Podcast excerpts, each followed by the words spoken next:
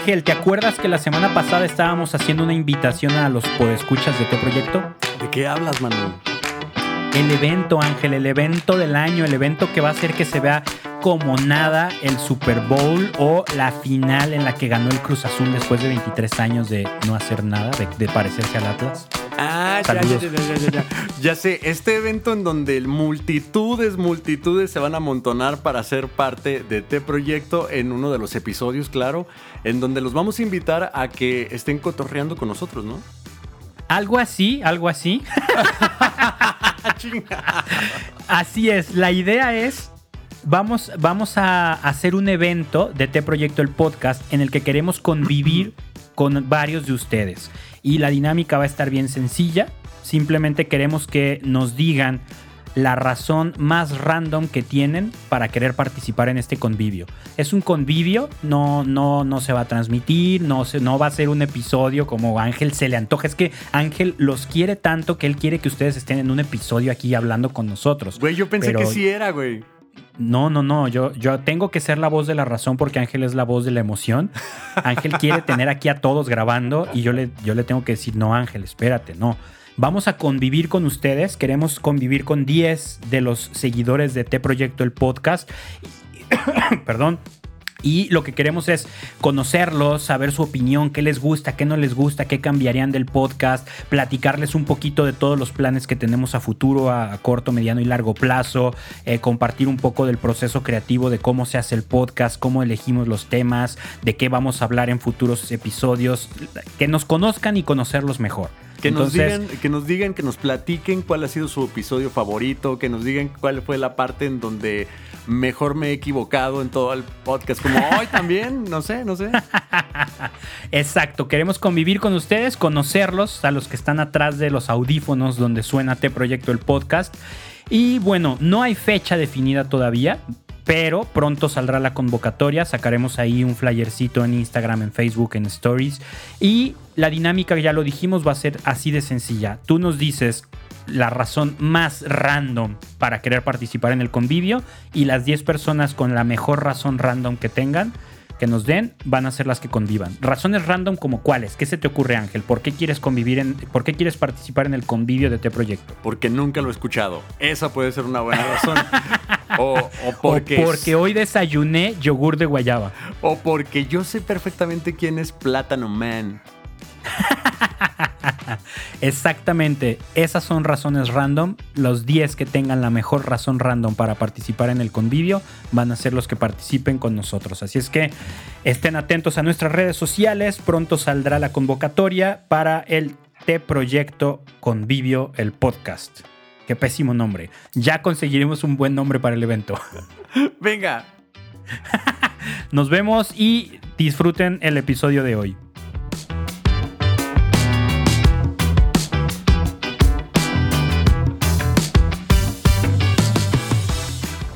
Hola, ¿qué tal amigos de T Proyecto, el podcast? Bienvenidos, bienvenidos. Estamos muy contentos de que ustedes estén escuchando cada vez más, cada vez más este bonito podcast.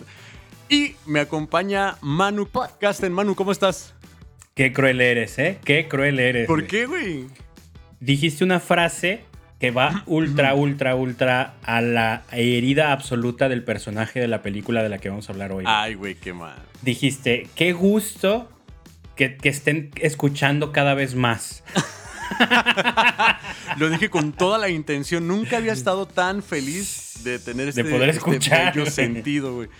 Eh, aunque casi lo pierdo. Yo también eh, tuve problemas de tinnitus en mi oído izquierdo.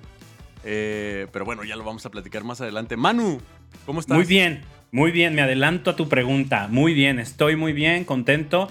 Me, gusta mucho esta parte del podcast, estos episodios de, analizar películas. Te digo que, yo soy muy peliculero y, me encanta, me encanta ver películas, sacarles alguna, algún aprendizaje y sobre todo ahorita que estamos como enfocados en películas con temática de músicos, las estoy disfrutando mucho. La neta, esta película, híjole, sí, me, gustó mucho y pues qué chido venir y hablar de esto, ¿no? Ciertamente como ponernos a grabarnos saliendo del cine cuando vas platicando el final de la película y, las- y los de la fila se ofenden y Güey, hay que "Eh, hacer como eso. que Tony Stark se muere ¿no?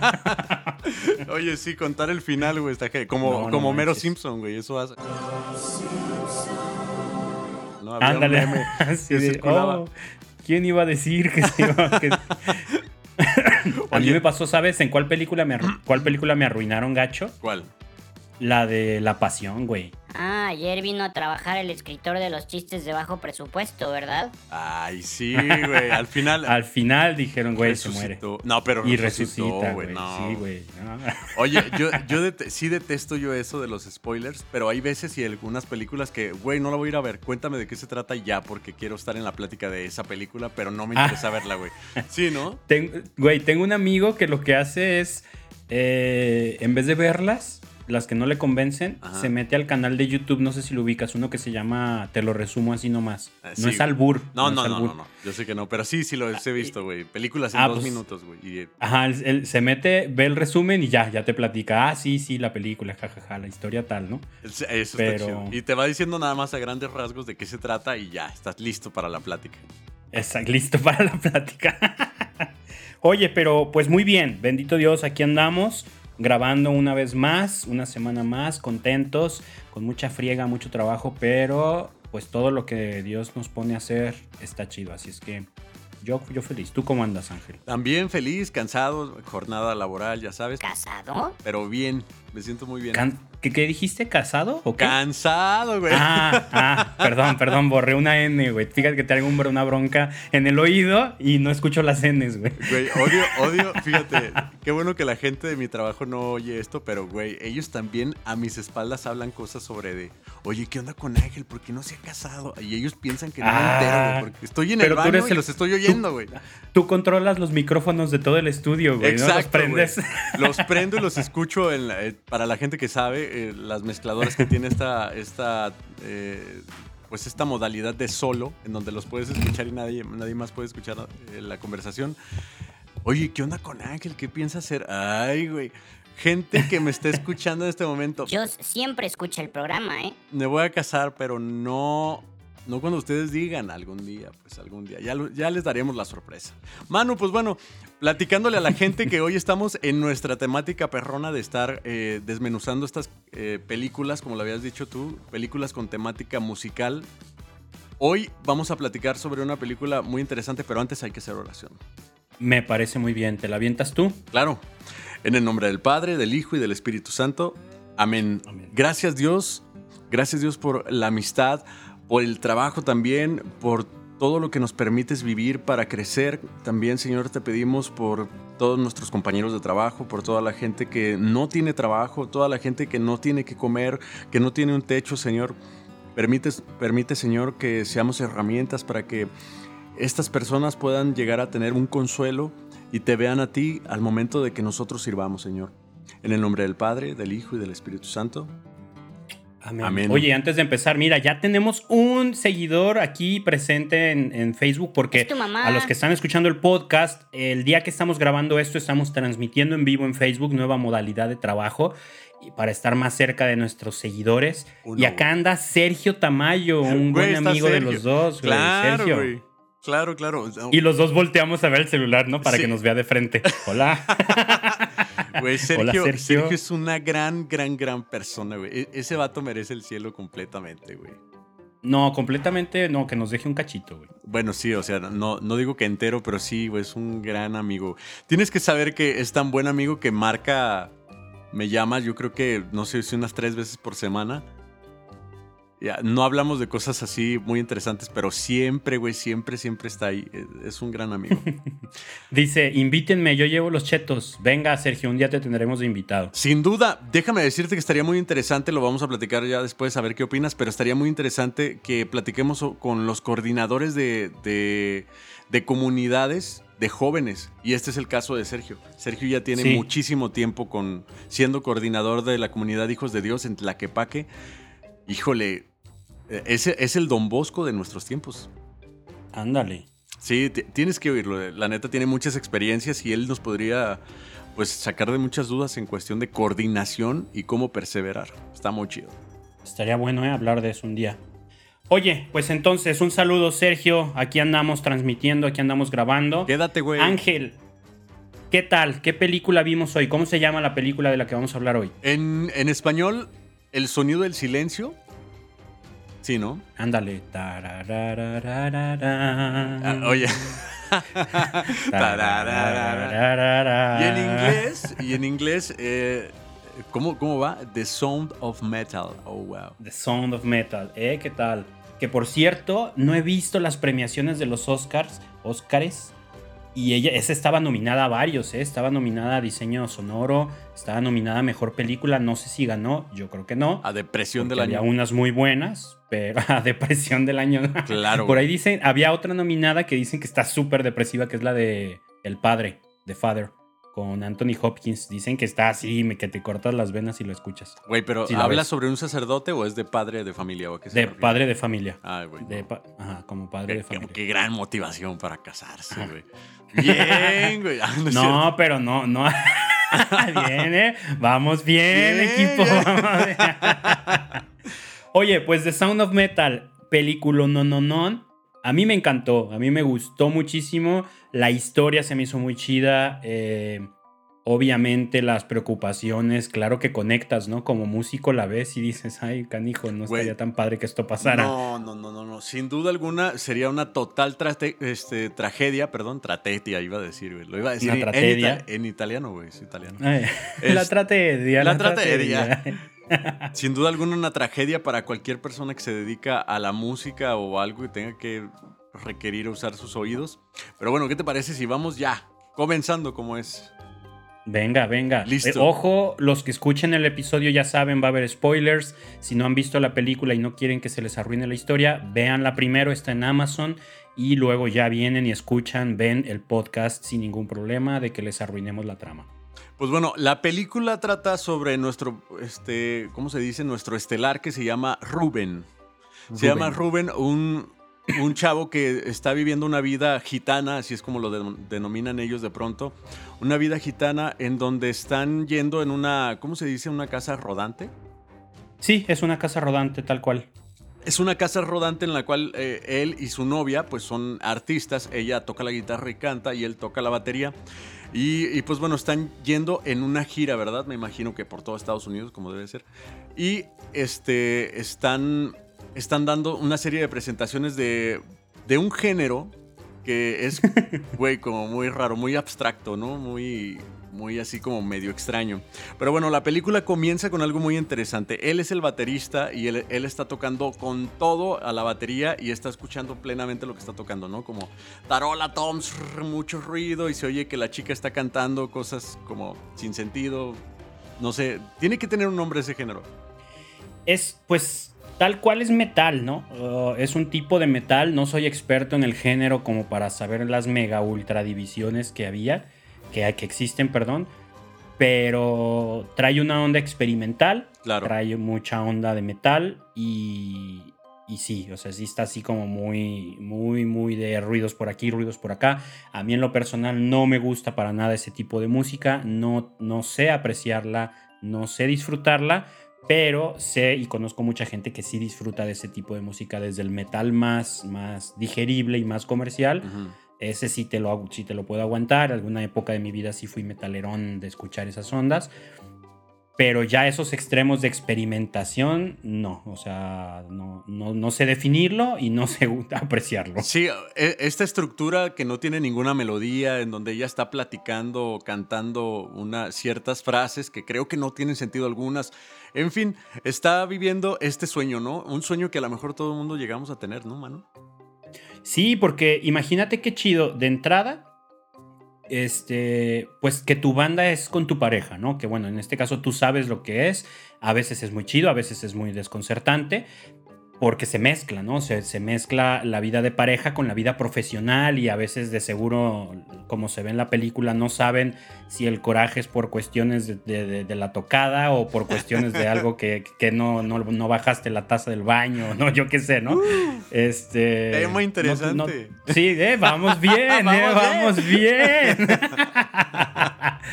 Entonces, por ese lado está interesante, está chido poder compartir tu pasión con tu pareja, no nomás platicándole, sino realmente llevándola a la, a la práctica. Eso está padrísimo. Por otro lado, también está chido eh, la onda de la gira, ¿no? esa parte, esa parte del mundo de la música independiente de que una gira no es con todos los lujos, mega pagado todo, hoteles, restaurantes, no, o sea, van en su en su casa rodante donde tienen todo su equipo y son ellos dos la banda poco a poquito. Bueno, creo que había más gente. Nunca se ve si hay más músicos o, no recuerdo. No, solamente se ve que son ellos. Aunque, bueno, ahorita, ahorita que lleguemos a esa parte. Ok. Pero, pero está chido, ¿no? Ir de ciudad en ciudad y córrele, porque mañana tenemos concierto allá y córrele y córrele y córrele. Esa experiencia está muy, muy chida de seguro. Está muy chido porque están viviendo prácticamente el sueño que pues a todos nos gustaría vivir un momento de pareja, estar eh, de gira, una gira ya vendida, lo mencionan más adelante, o sea, quiere decir que están teniendo de alguna manera éxito, a lo mejor de una manera mediana o media baja, pero bien. Y, sucede algo muy interesante que me llama mucho la atención. De pronto, después de tanto estruendo en la película, se va a un silencio total y se encuentra él acostado junto con su novia, se levanta un día muy normal, se levanta incluso a hacer como unos licuados de no sé qué, a preparar el desayuno, vaya, ¿no? Y, y cuando está eh, preparando el desayuno y que esto y que el otro, y se levanta, le da los buenos días a su novia y empieza a vivir, pues lo que yo siento que es como el paraíso de él, ¿no? Él se encuentra pleno. Rubén, nuestro protagonista, se encuentra como en un momento de completa felicidad y pues están preparando para el siguiente concierto, ¿no? Sí, y que justo ya desde ahí te está diciendo algo más de lo que mencionan, ¿no? Ay, aquí tenemos a Sherlock. El hecho de que se levanta, eh, se ve que es temprano, hace sus batidos, que le dice a, su novia, ¿no? De ya despiértate, te hice un batido supernatural que sabe horrible. Se pone a hacer ejercicio sin ser una mega rutina, pero está haciendo ejercicio. Ya te están diciendo, es alguien que es disciplinado, que tiene una rutina. Claro, güey. O sea, cuida su rutina y a lo mejor ahí no, no parece tan trascendental. Dices, ah, pues X, ¿no? O sea, me vale si un músico tiene rutina y es disciplinado o no. Pero lo hacen porque más adelante, a la vuelta de la esquina de la historia, te cambian la rutina y lo notas, ¿no? O sea, ya el cuate se levanta, ya no hace batidos, ya no hace ejercicio, ya trae otro, otro mood, ya otro, otras emociones y luego, luego ves el cambio. O sea, dices, aquí está pasando algo bien estresante, ¿no? Está pasando algo que no, no es lo, más chido. Lo normal, güey. Pues. Exacto. Eh, fíjate, y volviendo a lo que a mí me gustaría que le pusieran mucha atención, como seguramente alguien tuvo esta maravillosa idea, esta película comienza con eh, estruendo total. Como les decía, el cuate se está aventando un super mega solo. Creo que toda la canción es un solo. No me acuerdo haber escuchado un ritmo como tal. Pero se, escucha todo súper estruendo y que se vayan dando cuenta de que el cambio de escena vuelve al silencio súbito mientras están agregándose, pues bueno, ya los sonidos normales de cuando él se va levantando, el sonido de las sábanas. Yo vi esta película con audífonos y la fui disfrutando así. Más adelante les voy a ir diciendo que pongan más atención a otros detalles que vamos a platicar, pero sí es importante que en esta parte A que estamos platicando le pongan mucha atención a todo ese tipo de sonidos porque tiene relevancia más adelante, mano. Sí, y aparte también está chida la onda de que, como dices, ¿no? La primera escena es el concierto, que están así a todo, a todo ruidajal. Cambia de escena, aparecen ya en su casa rodante en la mañana, ya despertaron, con mucho silencio, empiezan a sonar ahí las cositas del día a día. Y en un momento va y en su rutina pone música y a mí me encantó que la música que pone son la música clásica. Claro. ¿no? O sea, que no es el clásico metalero que todo el mundo, como medio fantoche de yo soy metalero y escucho metal y solo toco metal y me visto metal y todo metal, ¿no? O sea, él, su batido licuado, así súper naturista, ejercicio, escuchando música clásica, como lo que hago en el escenario es una cosa y acá mi vida tiene equilibrio, ¿no? No soy el desmadroso. Ya te está hablando de, que hay algo, de que hay un trabajo interno por algo que más adelante se ve, güey. Eso está, está muy chingón. Güey, un saludo a toda la gente que es metalera. Saludos a todos los herreros. Se dedica al metal exactamente tocando y esta onda. Que, que su guitarra siempre tiene distor y todo. Y por ahí en su Spotify tiene uno, uno que otro me gusta o canciones guardadas de, de Los Ángeles Azules, La Sonora Caliente. Güey, un abrazo a toda esa gente. La verdad, el que tengan versatilidad y el que escuchen cosas diferentes está bien bien, está bien, está muy bien. Oye, pero comienza a pasar algo muy, muy estresante. Esa parte a mí me, ¡ah! me carcomió. Él está llegando con su novia, pues al donde va a ser el segundo concierto de, que nos presentan. Y llega y están preparando todo como para la vendimia, ¿no? Se venden camisas y todo. Claro, ¿no? Cual, cual congreso de renovación, ¿no? Se llegan, ponen su mesita, sus discos, las playeras de Cristomorfosis, de Apostólica, ¿no? el rosario, güey. Ah, claro. Pues bueno, se ve ahí la vendimia y todo. Él está como un día común y corriente, feliz. Se ve que está como muy tranquilo él y de pronto. Exactamente, eso. Silencio Nada, güey. absoluto. En- Güey, tengo que, tengo que... ¿Qué, güey? Dilo, dilo, dilo, dilo. Cuéntale, cuéntale tu vergüenza. ¿Qué, güey? Cuando yo, cuando acá en la casa no tenemos tele, aparato, aparato de televisión, tenemos el, el proyector y ahí vemos películas, ¿no? Conectamos el, el i- el iPad o el celular y ya, y proyectamos en la, en la pared. Pero el volumen del proyector a veces es muy bajo, o sea, como que, como que no es de buena calidad, Mm, entonces le sí, conectamos una bocinita de esas externas. Claro. ¿No? Con un cablecito.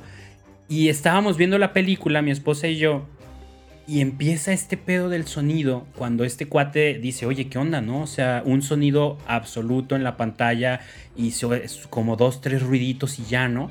Y, y dijimos, no manches, o sea, ahí se nos estremeció la piel. Y luego en la escena en la que va con el doctor en la farmacia, primero en la farmacia. Claro, claro.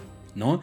Pero todo en silencio, todo, todo en absoluto silencio. Yo dije, no manches, el director de- del diseño sonoro te envuelve cañón, güey. Te envuelve súper cañón, ¿no? Pero ya era un ratote en silencio absoluto, güey. Y ya volteo con mi esposa y le digo, oye, ¿sí será parte de la película? Y me dice, no sé, revisa la pila de la bocina. Y la bocina apagada, güey. y ya le- le- la conecto a la luz. Y no, pues sí, o sea, sí, el, el sí había un efecto de silencio, pero se escuchaban los coches, Claro, el señor de la farmacia hablaba y todo. Claro, güey. Y los dos, no manches, qué película tan abstracta, güey. Oye, todo un reto. Tenemos que aprender el mensaje, así Sí. como la- el lenguaje de señas, porque más adelante lo utilizan. Sí, no, pésimo, pésimo. Ya conecté la bocina y, oh, gran vergüenza que me hice pasar.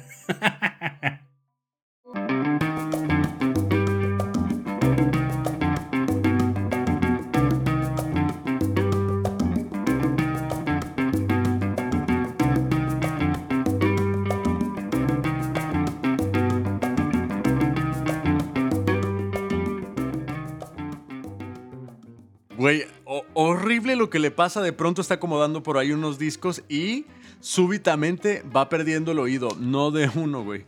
De los no, dos, de güey. golpe, güey. Güey, de golpe. ¿no? O sea, imagínense esto, de su mezcladora lo tienen todo al 100% y de pronto lo bajan a un 20, Tras. güey, a un 20. Yo- Prácticamente se escucha así. Felicidades de nuevo al vato que hizo toda la sonorización de, de- o, o todo lo que nos permite entrar en la cabeza de este, de nuestro protagonista llamado Rubén y que nos hace sentir que estamos ahí. De pronto no escucha nada, se siente incómodo, se toca la oreja, dice algo está pasando, seguramente no es nada importante, no quiero arruinar el momento. Eso fue lo que me hizo sentir a mí. Como de... Oye, y es que a todos nos ha pasado, ¿no? Yo creo que, que de la nada escuchas un... Ay, qué coordinados. Ni cuando ensayaban dos veces por semana. Suena tan bonito. ¿Pueden volver a hacerlo, por favor? Bajito, bajito y dura unos segundos y se te va, ¿no? Claro, güey. Pero este cuate de la nada, o sea, pierdes oído absolutamente, ¿no? Qué gacho, o sea, qué impacto. Oigan, y aquí yo quiero aprovechar algo que me parece muy importante, Manu. Yo hace eh, dos años, eh, sí, ya dos años ya, eh, comencé a tener este problema, tinnitus en mi oído izquierdo. Escuchaba precisamente una frecuencia, yo creí que era algo pasajero, pero no, güey, o sea, no, no, no, se me quedó. La frecuencia la escuché mucho tiempo, mucho tiempo. ¿Neta? Sí, güey, súbitamente también un día, ni siquiera estaba escuchando eh, música como en- con audífonos fuertes ni nada. Según el audiólogo y el doctor primero que me revisó, me dijo, es que esto puede ser un daño que te hiciste hace mucho tiempo y hasta ahorita está comenzando a, a salir. Para que toda la gente que se dedica a la música cuide sus oídos de una manera pues responsable. Recuerdo bien que hace pues bueno, ya hace tiempo que yo eh, tocaba música versátil, pues los monitores siempre los teníamos pues muy cerca, a todo, volumen. Este, siempre fui como muy descuidado en eso porque uno piensa que a uno no le va a pasar esas cosas o peor aún, desconoce. En mi caso yo siento que fue en ese tiempo en donde estuve muy expuesto a la música y a la música fuerte, perdón, al, a lo estridente y, y hasta después, eh, te digo, hace dos años atrás comencé a experimentar eso que fue terrible para mí. El sonido no se iba, ni incluso antes de dormir. O sea, todo el tiempo. La frecuencia está, existe y lo peor es que se hace más fuerte cuando le pones atención. Horrible. Pero en el caso de nuestro. ¿eh? Sí, güey. Sí, sí. Costó ir al doctor varias veces y. Bueno, en fin, pero cuídense mucho. En, realmente no tienes que escuchar las cosas tan fuerte. Cuida el tiempo, mide el tiempo, y el uso, el uso de audífonos, que, sea, que sea un volumen que no, o sea, de preferencia, lo más recomendable es que audífono no lo uses a más de 60% de volumen. Por supuesto, güey. Y, no mucho rato, ¿no? Porque yo, yo también en mi adolescencia era volumen absoluto para poder escuchar las canciones, tocar la batería sin, sin volumen, o sea, sin cuidar volumen, le pegaba durísimo por horas, horas, horas, horas. Y ahora, precisamente en, mi actualidad, si me hablas a un volumen que no es, o sea, de, lo normal un poquito abajo, de frente, no te oigo bien, güey. O sea, siempre tengo que estar como volteándome y mande, mande, mande, porque si me desgasté los oídos gachísimo. Por supuesto. Y uno a esas edades dice, ay, claro que no, hay, eso no te preocupa. Y, y ya cuando dices a esas edades es que nosotros ya estamos viejos, pero de verdad, si estás empezando a tocar, si te gusta muchísimo tocar, cuídate los oídos porque es vital para tu vida de músico. Güey, quédate y escucha en lo que termina la película y le vas a tomar más importancia. No quiero espolear nada, pero sí, ciertamente lo que dices, Manu, es lo que iba a decir. El tiempo que le. Cuida el tiempo que le dedicas a los audífonos y el volumen, porque es sumamente importante tu oído es el que hace la diferencia para entonarte si eres cantante, para tocar las notas correctas cuando estás ejecutando en una banda o incluso para determinar errores o aciertos en una canción. O sea, es sumamente importante. Bueno, Rubén eh, empieza a experimentar esto, pues no quiere ser una carga. Él, dice, ¿sabes qué? Esto se me va a pasar, no se lo digo a nadie. Y de pronto, el vato estando eh, eh, tocando, güey, la manera en la que está escuchando, pues ya no se parece totalmente a la que escuchaba tres, cuatro horas antes, ¿no? Oye, ¿no te dolió ahí? ¿No te dolió algo? ¿No se te apachurró el corazón que, que el doctor le dice o sea, porque va a la farmacia, le dicen, aquí no te podemos ayudar, ve con un doctor, ya te hice la cita, o sea, todavía el farmacéutico súper buena onda, ¿no? Va con el doctor y no se te apachurró el corazón cuando está haciendo la prueba de audio. Güey, no. O sea, la prueba de audición de, te voy a decir unas palabras, tú las tienes que repetir y que no da, no, no le atina a ninguna. Güey, horrible. A ninguna, ¿no? Así, y le ves la cara de angustia de, oye, ojalá lo esté haciendo bien, ojalá lo esté haciendo bien.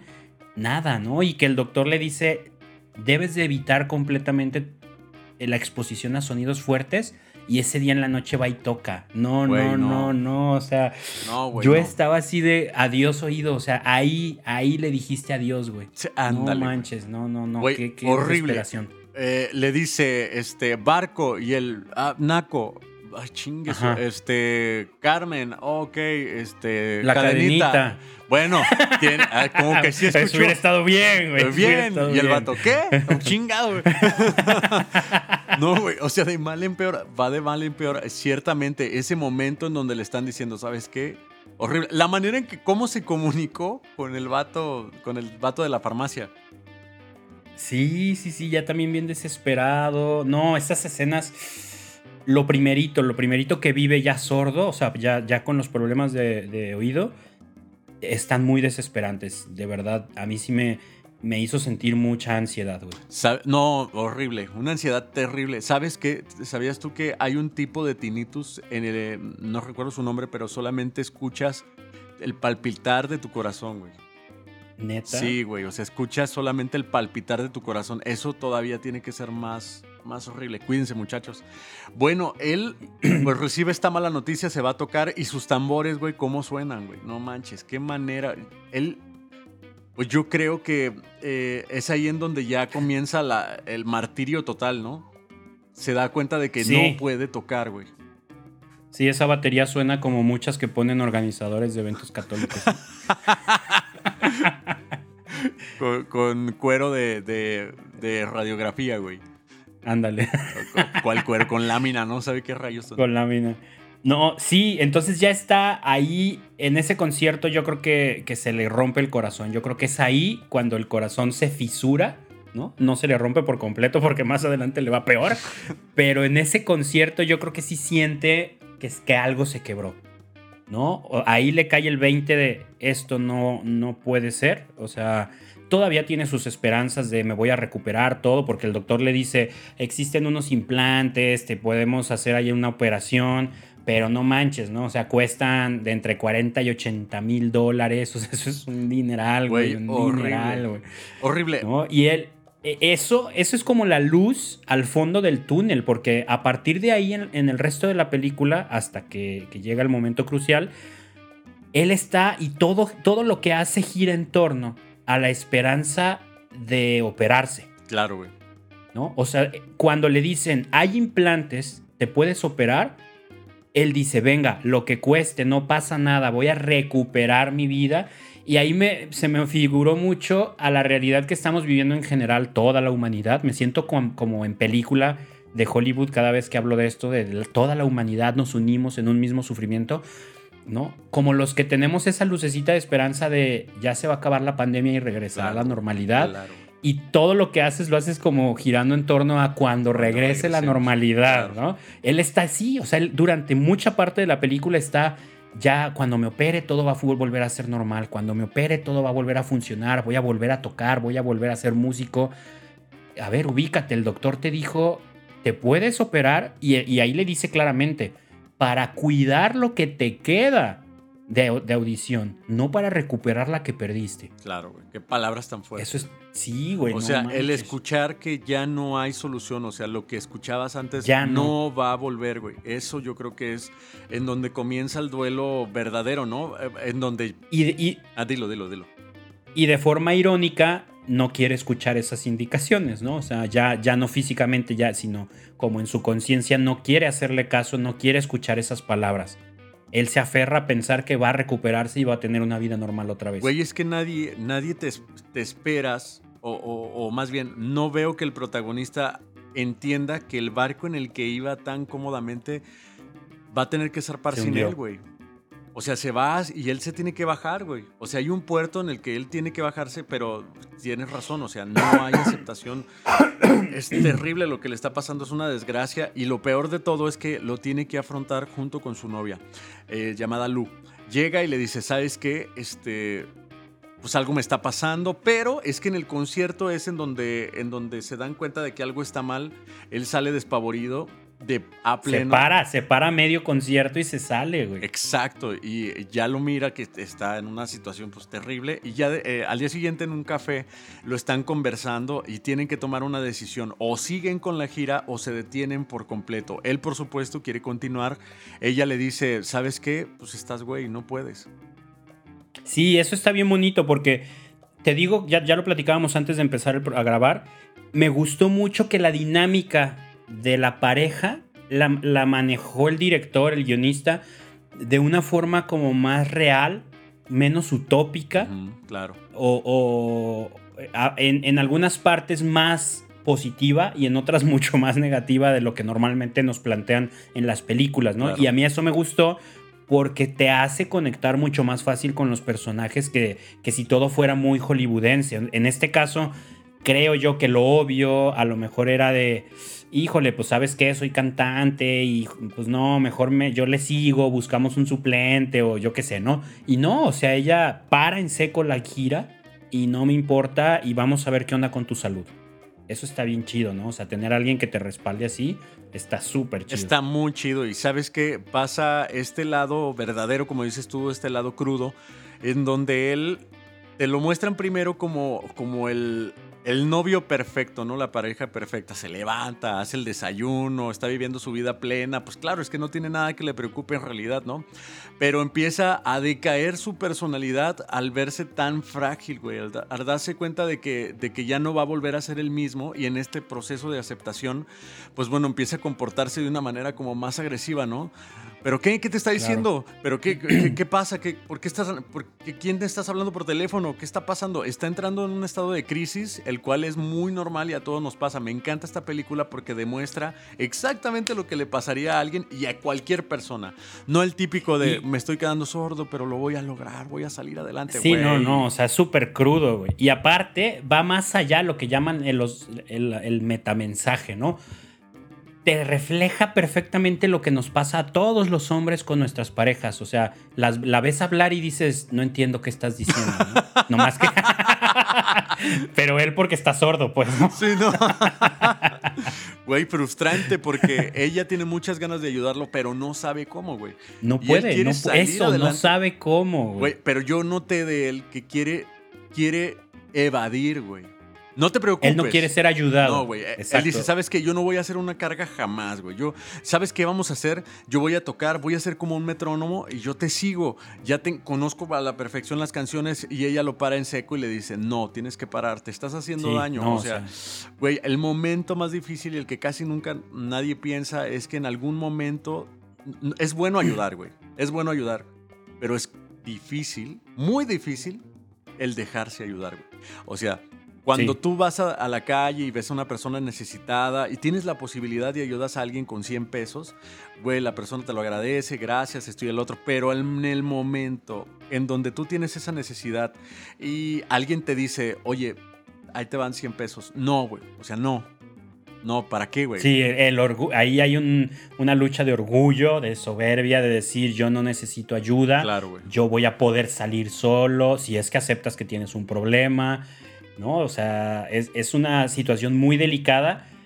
Y por esa línea, a mí se me volvió a apachurrar el corazón. Esta película, neta, me dejó corazón de pasita, güey, así todo apachurrado. ¿No, ¿No sentiste ahí algo fuerte cuando están en el restaurante? Que, que, le hablan a alguien, que no me acuerdo el nombre del personaje, y esta chica empieza a hablar con él y, y Rubén se, se, desespera de qué te está diciendo, qué te está diciendo, ¿no? No te dicen claramente quién es, no te dicen de quién se trata, o sea, no lo mencionan explícitamente, pero dan a entender, ¿no? O sea, está preocupado, quiere, esta persona del teléfono quiere hablar contigo y, cachas que, que, es su patrocinador, ¿no? Esta onda que se maneja con los adictos en recuperación. Claro. De que tienes un, un patrocinador que te acompaña como un padrino que te acompaña, que vela por tu bien, que es alguien que también es adicto en recuperación, pero tiene mucha más experiencia. Cuando yo caché eso, cuando dije, no manches, es su padrino, este güey es adicto, dije, adicto. Y con este bronconón, no, no, no, o sea, una recaída y yo, no, no, o sea, se me volvió a apachurrar el corazón. Yo no tengo la experiencia de, consumir ni de tener este, familiares, amigos cercanos adictos pero soy muy fan de ver series, películas, documentales de la temática. Entonces tengo, tengo hasta cierto punto presente el proceso y lo difícil que es y todo. Y sí, se me apachurró el corazón de no manches, ¿cómo va a lidiar con esto? Y con su adicción, que eso ya es una lucha constante y de por vida, ¿no? No, no, no, no. Sin duda alguna, a mí también se me apachurró el corazón porque él está, o sea, ya lidiaba con sus problemas, y se le viene un problema mucho mega, súper mega mayor, ¿no? Que es perder la audición. O sea, este boleto al bájate del barco, güey, horrible. Y sabes que en el momento, yo creo que este, esto puede estar experimentando alguien algo parecido y tienes que atravesar esos momentos de duelo, ¿no? O sea, el, sí, tiene. La negación. La negación es el primer, el, primer, este, el primer impulso que puede llegar a darte ante una, ante una muerte de algún familiar, ante la pérdida precisamente de algún trabajo, de una ruptura amorosa o en este caso de algún, la pérdida de algún sentido. Güey, lo primero es la negación, ¿no? Claro, o sea, es negarte, es decir, no es cierto, no está pasando, no es definitivo, lo voy a resolver, no necesito ayuda y ahí jugó un papel vital la novia, ¿no? Porque habla el patrocinador este, el acompañante de adicción, de recuperación habla con ella y oye, ¿dónde están? No, pues que vamos a Missouri. No, pues este, necesito, o sea, yo no los puedo ir y acompañarlo y que esté bien para que no tenga una recaída, pero súper chido porque le consigue el dato de un lugar que se especializa en, gente adicta sordomuda. ¿No? O sea, súper mega peculiar el lugar, güey. Qué loco. Este, ahí sí, eh, yo de esas veces de, ay, ¿cómo lo resolvemos? Ah, mm, seguro pues tengo el teléfono de alguien. No, güey, mentira, güey, jamás. Y esta chica lo presiona, o sea, llegan medio incómodo. Este, este Rubén tiene la entrevista con el, con el director del lugar, que es como una comunidad, que está súper chido su software, ¿no? De, de, yo hablo y se escribe a la par para que tú puedas leer y medio confuso, ¿no? De yo soy sordomudo, pero puedo hablar y leo los labios, o sea, súper cañón. que esa es una habilidad que a mí me encantaría tener, güey. Leer los labios estaría súper chido, güey. Güey, está, sí está bien extraño, ¿no? La manera en cómo llega él, se encuentra con esta persona. Él está totalmente incrédulo, a pesar de que la persona ya lo estaba esperando, güey. Ya lo estaba esperando. Sí, o sea, está cerrado, está negado, está cerrado de yo no necesito ayuda, ¿no? Yo no sé qué hacemos aquí perdiendo el tiempo, tenemos una gira que cumplir. Oye. Y es la morra la que se aferra, es la novia la que se aferra, la que lo sentencia, ¿no? O sea, vámonos de aquí. No, o sea, yo me voy de aquí y tú te quedas. Güey, esa, en esa parte, mira, antes pasa algo muy, muy interesante. Eh, él llega y pues no entiende el contexto de lo que están hablando, pero está pasando algo muy extraño. Él llega, ve que conversa esta persona con la, con la chica, a la chica le dan un perrito y él le dice, oye, pues vas a llegar, ¿no? ¿O qué? O sea, nos vamos a meter juntos, ¿no? No, no, no, no. Ella, Solamente vamos a estar tú. Tú espéranos aquí. Güey, qué difícil. Ahí él está entendiendo como que, ay, güey, ¿qué está pasando, no? Como que. Como que de pronto estoy haciendo las cosas yo solo, güey. Eso es lo que yo quiero dar a entender. Sí, porque a final de cuentas ella es la que siempre lo ha acompañado, la que siempre lo ha apoyado. Lo dice ahí, o sea, estoy con ella desde hace cuatro años, que es el tiempo que llevo sobrio. Ajá y ella es la razón de mi, o sea, es, la razón de mi vida, ¿no? Incluso se lo dice a ella en algún momento de la película. Y el cuate a mí se me hizo súper fuerte, tajante, pero entiendo la necesidad de ser así de radical, de tú quédate aquí, vamos a hablar tú y yo, ¿no? O sea, la novia Lu, quédate abajo, tú y yo hablamos acá arriba, luego cuando él se empieza a sentir muy incómodo, le dice tráete a Lu y ya sube esta chica, hablan y el güey le pone las condiciones. Si te quedas aquí, es sin celular, sin internet, sin comunicación. Sin llaves. Como normal, sin llaves y, y, y solo así.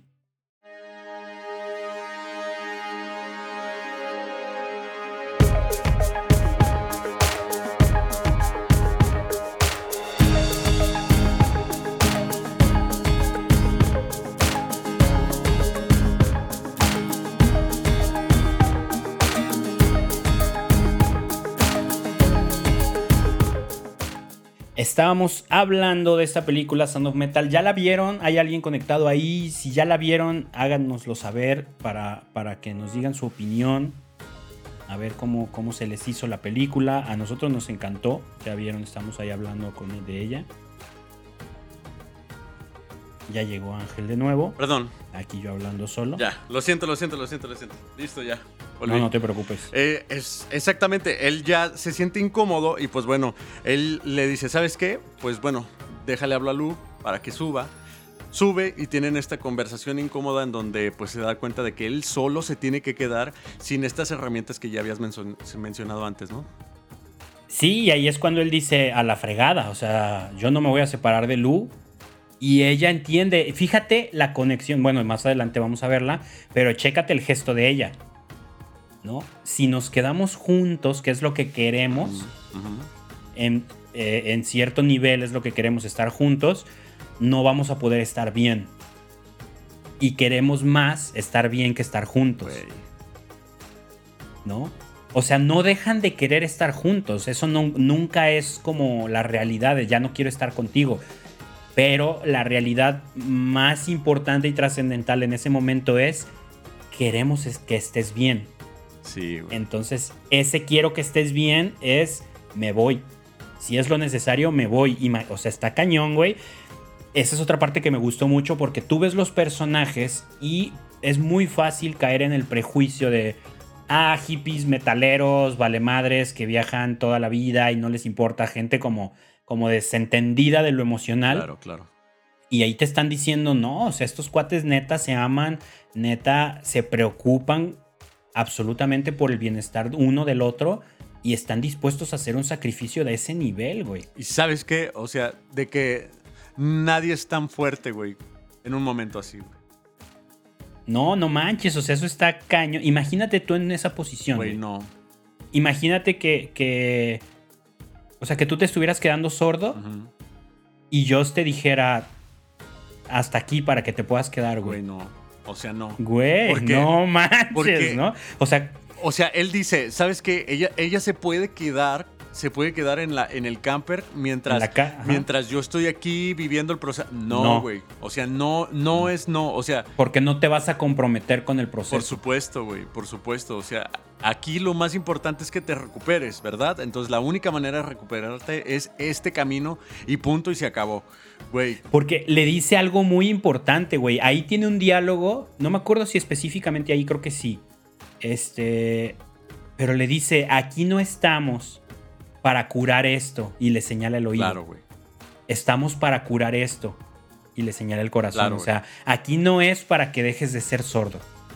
Es para que vivas tranquilo siendo sordo. Claro, güey, claro. Y, y eso obviamente requiere de un compromiso y de una aceptación que él todavía no tenía. Güey, qué difícil. O sea, él todavía no aceptaba su condición, güey. Para quien sea, güey, escuche o no, eh, el decirte, eh, es una manera de decirte, güey, acéptalo. Acéptalo. Exacto, no, acepta, no, no quiero. acepta tu realidad, ¿no? Volvemos al ejemplo del coronavirus. Acepta tu realidad.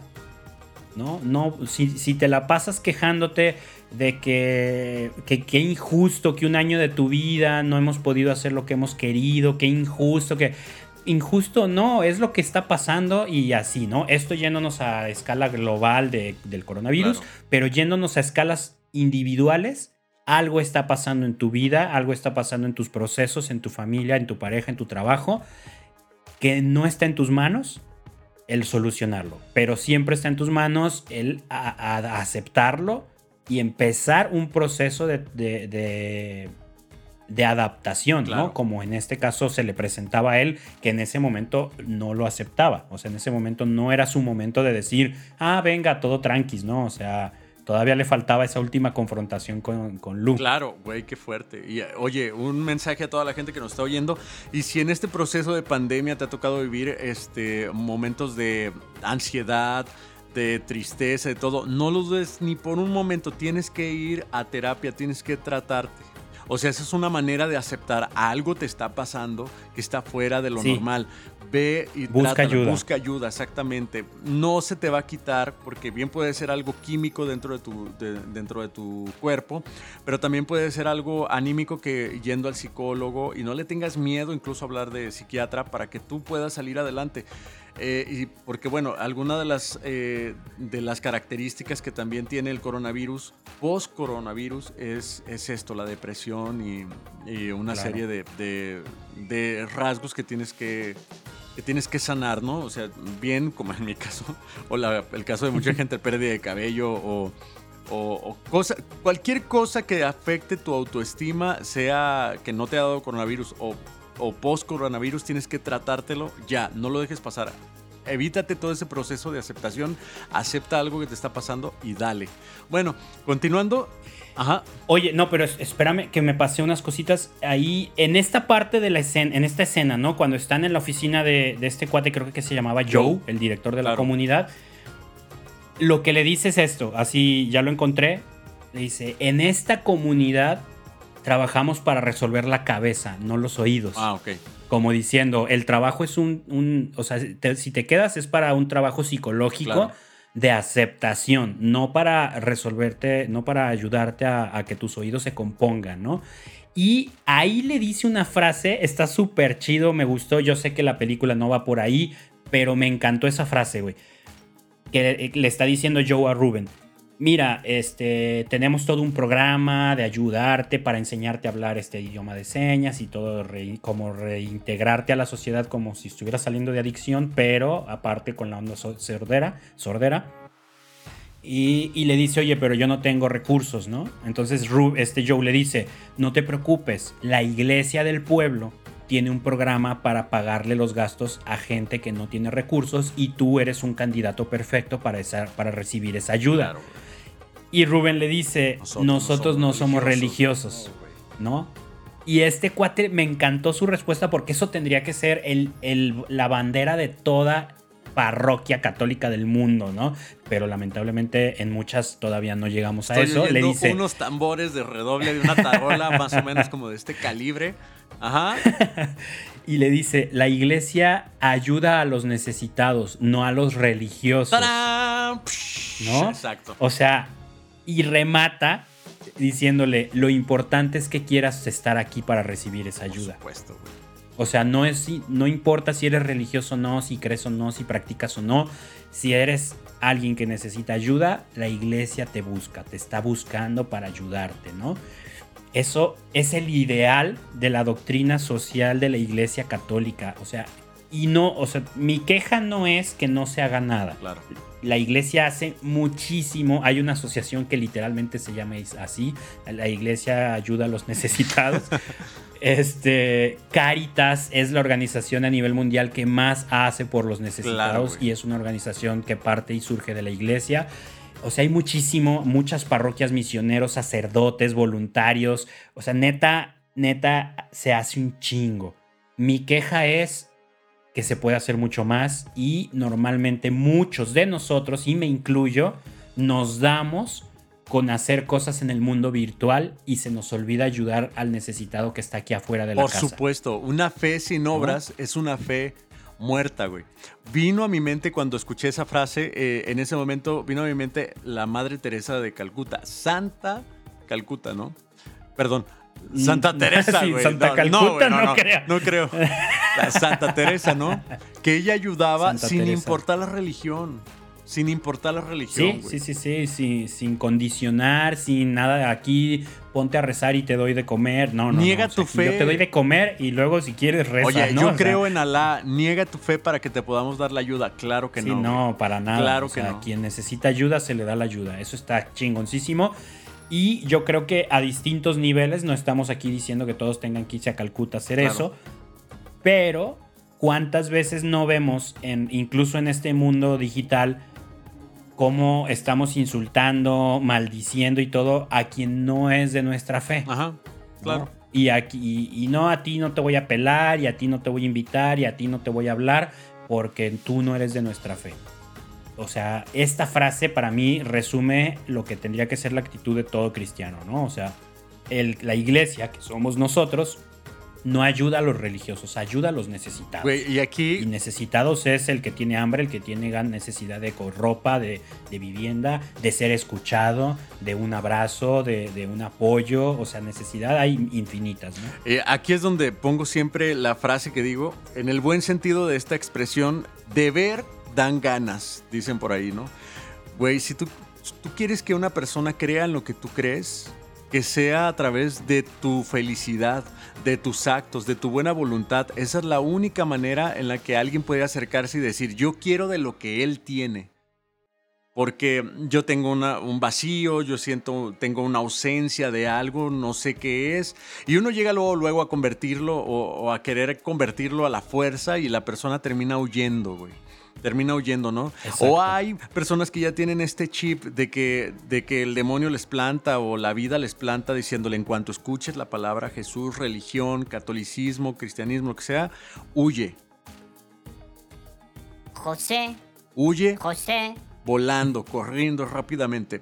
Y eh, pues estas personas más bien tienen que ser un trabajo de amistad, un trabajo de acercamiento. Exacto, de testimonio más que de palabra. Exacto, para que digan, güey, ¿qué es lo que te hace ser así? Jesús, neta. Yo pensé que Jesús era esto, yo pensé que la iglesia hacía esto.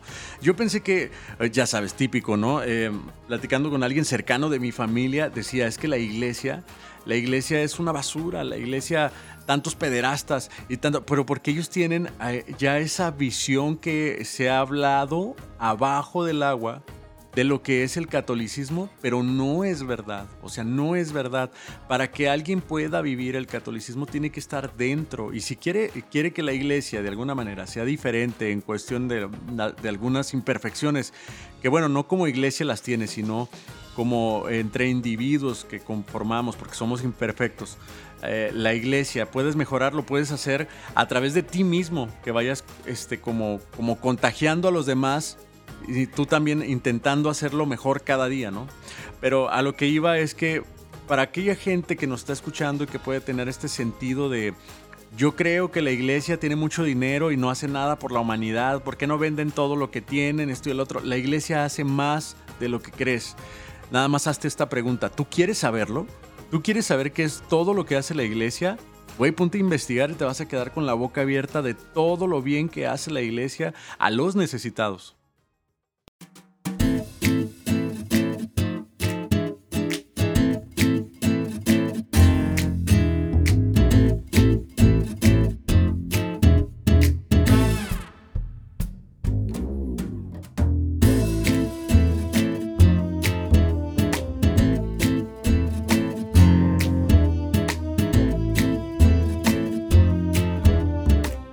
Oye, y luego ya entonces, pues está esta, este súper gran acto de sacrificio de Lu, de me voy, lo siento, con lágrimas en los ojos y con el corazón roto, se le, se le rompe un poquito más a Rubén y se queda, ¿no? Decide quedarse a regañadientes, le promete a ella que se va a quedar, le promete que, que va a estar ahí, que se va a esforzar y ya lo, lo, aceptan, lo empiezan a acomodar. A mí se me soltó una carcajada. Yo sé que la película qué mala por ahí, pero qué mala onda. se me soltó una carcajada. ¿Te acuerdas de la escena en la que lo llevan a su cuarto?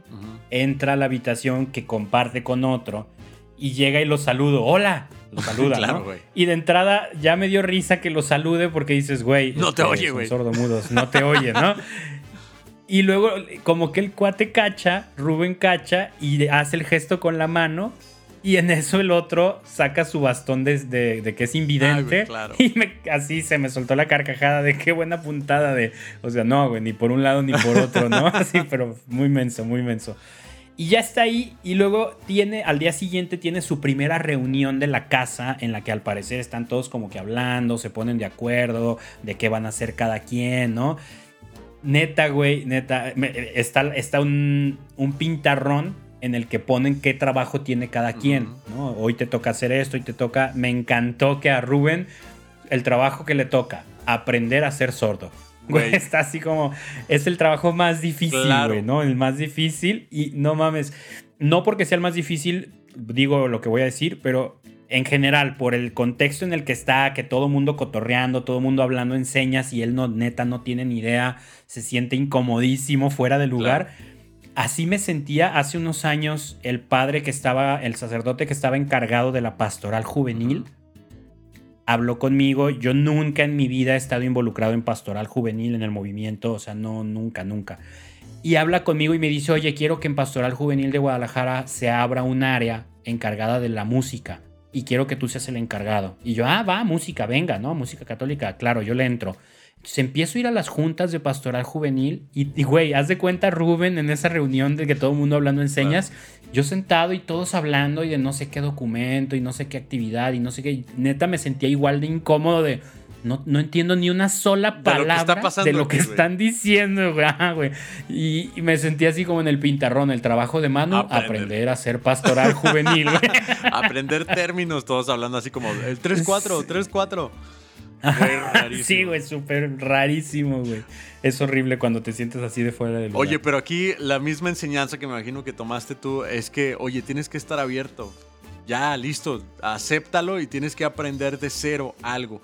No sé, este tipo se me figura que oscilaba, tú me dices qué opinas, pero 40 años, no sé, estoy diciendo una cantidad de tiempo, pues todos sus 40 años le dijeron, tumba todo lo que tienes y tienes que empezar a armar algo de cero completamente y es ahí en donde pues se enfrenta con este monstruo gigantesco que es él, tienes que volver a empezar de cero. ¿Te fijas esa escena en donde todos están comiendo y platicando entre sí con las señas y todo y él se O sea, la música, justamente lo que te decía al inicio de la película, eh, eh, el sonido de la película ahí te, lleva a, lo que él está sintiendo. Es estresante. Se escuchan golpes de la mesa, ciertos gemidos de la gente que, está como hablando en señas. yo sentí esa frustración. Y en esa escena a mí me encantó porque juegan, el diseño sonoro neta está súper bien, bien pensado, porque hay una parte en la que mutean todo como para decir, así está este cuate, así está Rubén, así escucha él, ¿no? Y súper apagado. Y ves, y ves la escena y todos hablando y cotorreando, comiendo y no se oye nada. Sí, claro. Y luego, en la, o sea, sigue la escena, no hay ningún cambio drástico, pero el sonido cambia a como si, si nosotros estuviéramos ahí y escucharas el, ambiente y escuchas los gemidos, escuchas el, cuando los cubiertos chocan con el plato. O sea, se escucha todo normal, pero nadie hablando, porque todos son sordomudos, ¿no? Pero ese, ese cambio de estás en la cabeza de Rubén, estás en tu cabeza como espectador, cabeza de Rubén, espectador, te hace valorar un chingo la diferencia. O sea, aunque escuchas un silencio general, escuchas todos los ruidos, ¿no? Lo que pega, todo. Sí, los cubiertos. Y luego te meten. Ajá. Y luego te meten en la cabeza de Rubén y se oye todo muteado, como si estuvieras abajo del agua y así de, ay, güey, así, así estás escuchando este cuate todo el tiempo. Que, o sea, te ayuda a entender la dificultad por la que está pasando, el proceso de adaptación, güey. Sí. o sea, e, estoy solo. Estoy solo en esto. Estoy solo, no, nadie, no escucho a nadie, no me puedo comunicar con nadie, nadie me entiende, yo no entiendo a nadie, estoy solo. Güey, ahí en ese momento siento yo que él entendió, esta lucha no era de Lu, no es Lu y yo juntos contra un problema. Esta lucha es mía y punto. Y ya, o sea, hoy ante este Goliat, pues ni modo, güey. O busco la piedra para vencerlo, o me quedo aquí tirado en el limbo. O sea, porque te representa el sonido, pues, o, sea, iba a decir el sonido, pero el silencio más bien eh, que él está experimentando en el, en él quedarse en un limbo, güey, totalmente. No moverse, no hacer nada. Y fíjate, ahorita no lo había pensado así, pero analizando estas escenas ya en la comunidad, este cuate Joe, el director de la comunidad, creo que juega un papel que podríamos atrevidamente eh, verlo como un paralelismo de la figura de Dios en nuestra vida. Claro, güey. Claro, sí, sí. O sea, él es el guía de entrada, eso es súper obvio, ¿no? Es el guía, es el encargado, es el que coordina todo el rollo, pero es el encargado de decirle a Rubén al inicio, en su primer encuentro, las cosas son así. Sí, claro. ¿No? Te quieres quedar, hay que cumplir estas condiciones, ¿no? Hablando a lo mejor en un sentido salvación, en un sentido iglesia. Y el cuate no, no sangrón de aquí se hace como yo quiera y si no, lárgate. No. Te estoy diciendo que estas son las condiciones para que funcione el que te quedes. Claro, si te quedas sin estas condiciones, no tiene sentido que te quedes, ¿no? O sea, es, como esa onda de, pues no tiene sentido que te quedes en la iglesia si no te interesan los sacramentos, si no te interesa la vida de oración, si no te interesa la vida de comunidad, pues la iglesia no te va a servir. ¿no? Porque, porque la razón de pertenecer a la iglesia es enriquecerte de la gracia de Dios que se transmite a través de los sacramentos, la oración y la vida en comunidad y todo esto, ¿no? Entonces, como que Dios nos dice, pues no, ¿para qué te quedas si no, si no te vas a quedar cumpliendo las condiciones que te favorecen a ti? O sea, mejor pues... Llégale. No manches, ¿no? O sea, te quiero aquí, te quiero aquí. Y Joe le decía, aquí te vamos a ayudar. Pero, pero bajo estas condiciones y no, no por capricho, sino porque sabemos que son las que necesitas. Güey, parafraseando, o frío o caliente, porque si no, tibio, no, o sea, no es como que no quiero, pero sí quiero. No, no, no. En el momento, no sé si te fijaste, en el momento en donde él dijo, ¿sabes qué? Nosotros no somos religiosos, nos vamos, vámonos, Luz, se acabó. Nadie lo iba a detener, güey. Nadie Ajá, O sea, nadie te está obligando, nada, no, o sea, simplemente te dejo, te digo claro el panorama. Aquí no necesitas ser religioso para ayudarte. Haz de cuenta Dios, güey. Haz de cuenta Dios, ¿no? O sea, aquí no necesitas ser piadoso, aquí no necesitas ser esto, esto y aquello que allá abajo dicen que se necesita. No, o sea, aquí, y se lo dijo Joe en ese momento, lo importante es que tú te quieras quedar. Exacto, eso es. Eh, Eso está cañón. Y qué chido, tienes toda la razón. Ahorita lo hilé perfectamente con lo que dices de que esta persona, el mediador o el, Joe, que es el director, hace pues sí, te hace sentir como que... Como el papel como de el Dios. papel de Dios, vida. exacto. No es, no es así como intrusivo, se dice la palabra. No es como invasivo con él. No, no, es acompañador, es amoroso. Se nota que le reconoce lo que hace. Eso, respeta completamente su proceso, te quieres quedar bien, te quieres ir bien, vas a tu paso bien, yo te voy guiando, te voy marcando la pauta, no hay bronca, ¿no? Y me encantó porque en el segundo día, cuando ya despierta y todo, que están en esta onda de asignar los trabajos, me encantó una frase que le dice Joe a, este Rubén, ¿no? Le dice, todos tienen un trabajo. Sí, claro. Güey, o sea, es algo lógico, que, que puedes decir que lógico, que obvio, que esperado. Pero En ese contexto. si lo ves, si lo ves con ojos de iglesia, te, te ayuda a entender la universalidad de la iglesia, que a veces temo- perdemos de vista, y te ayuda a entender la trascendencia de tu Por existencia. supuesto. ¿no? Cuando asumimos la onda de todo el mundo, toda la iglesia, somos millones y bla, bla, bla, bla, bla. Ah, bueno, no pasa nada si yo, Manu, No hago este podcast. Claro, no pasa nada si Ángel no canta esa Claro. misa porque alguien más la canta. Sí, sí, en algunos detallitos alguien más lo puede hacer. Pero la misión de tu vida, enteramente hablando, en, en una in- in- en un lenguaje integra- integral, nadie más lo va a hacer. Todo mundo tenemos un trabajo, güey. ¿No? Todos, todos, todos. Y a veces nos toca el más difícil, como a Rubén, de aprender a ser sordo, aprender a ser hijo de Dios, aprender a ser amado. Imagínate, o sea, qué difícil claro, es aprender a saberte amado. Eso, eso es el. No manches, El güey. clavo, pero le diste certeramente. Eso, en eso se define ese proceso que él está viviendo. Tienes que dejarte querer, güey. A ver, a ver, no, no, no, se levanta un día y empieza a reparar un techo, ¿te acuerdas? Qué importante, güey. Ay, güey. Se empieza, él se levanta porque él dice, yo tengo que hacer algo, güey.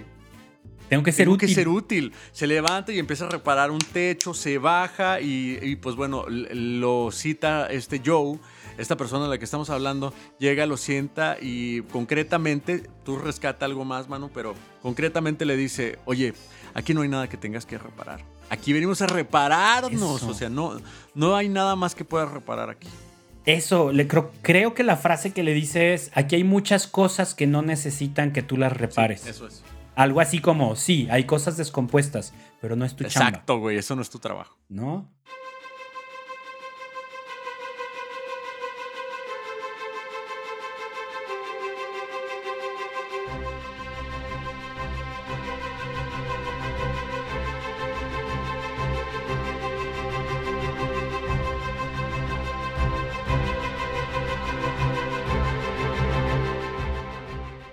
Ese, creo que ya te había platicado de un, de un comentario que leí en la Biblia, que se me olvidó el libro que en el que lo leí, pero el padre que la comentaba, el sacerdote, decía, líbrate de ese comendimento, comendimiento. Me encantó la palabra porque está rara y yo así me imaginaba como la, la- la pimienta, el clavo, ¿no? Líbrate de ese condimento, ¿no? Pero el comendimiento es ese, esa tarea de mejorar a las personas que nadie te pidió, que nadie te adjudicó y que nadie necesita de ti, ¿no? Entonces yo lo, te digo, lo tengo escrito aquí en la sala de la casa. Líbrate de ese comendimiento. Cuando me dan ganas de, o sea, cuando veo a alguien que, que dijo algo que no, que hizo algo de una forma que no, y no es alguien de confianza, no es alguien que realmente, con el que realmente tengo una amistad, Claro. me paro y leo la frase, líbrate de ese convenimiento, a ti no te toca reparar ese techo. ¿No? No porque lo viste roto, te toca repararlo, supuesto, ¿no? Por claro, güey. Y eso en la película es súper trascendental, Claro. o sea, te saca de onda porque lo ves y, y volvemos a lo que te decía, la trama no te la manejan en historia hollywoodense, detallitos No. hollywoodenses de que el güey, ah, me voy a empezar a sentir útil, me voy a sentir bien y entonces la comunidad lo va a valorar y no, no, no, no, no, lo bajan. Aquí no vengas a reparar cosas, o sea, y le pone la regañada, o sea, le habla duro. Duro. A mí sí me sacó de onda esa escena de, ay, güey, qué pedo, o sea, entonces, ¿por dónde va la historia, cabrón, Claro. no?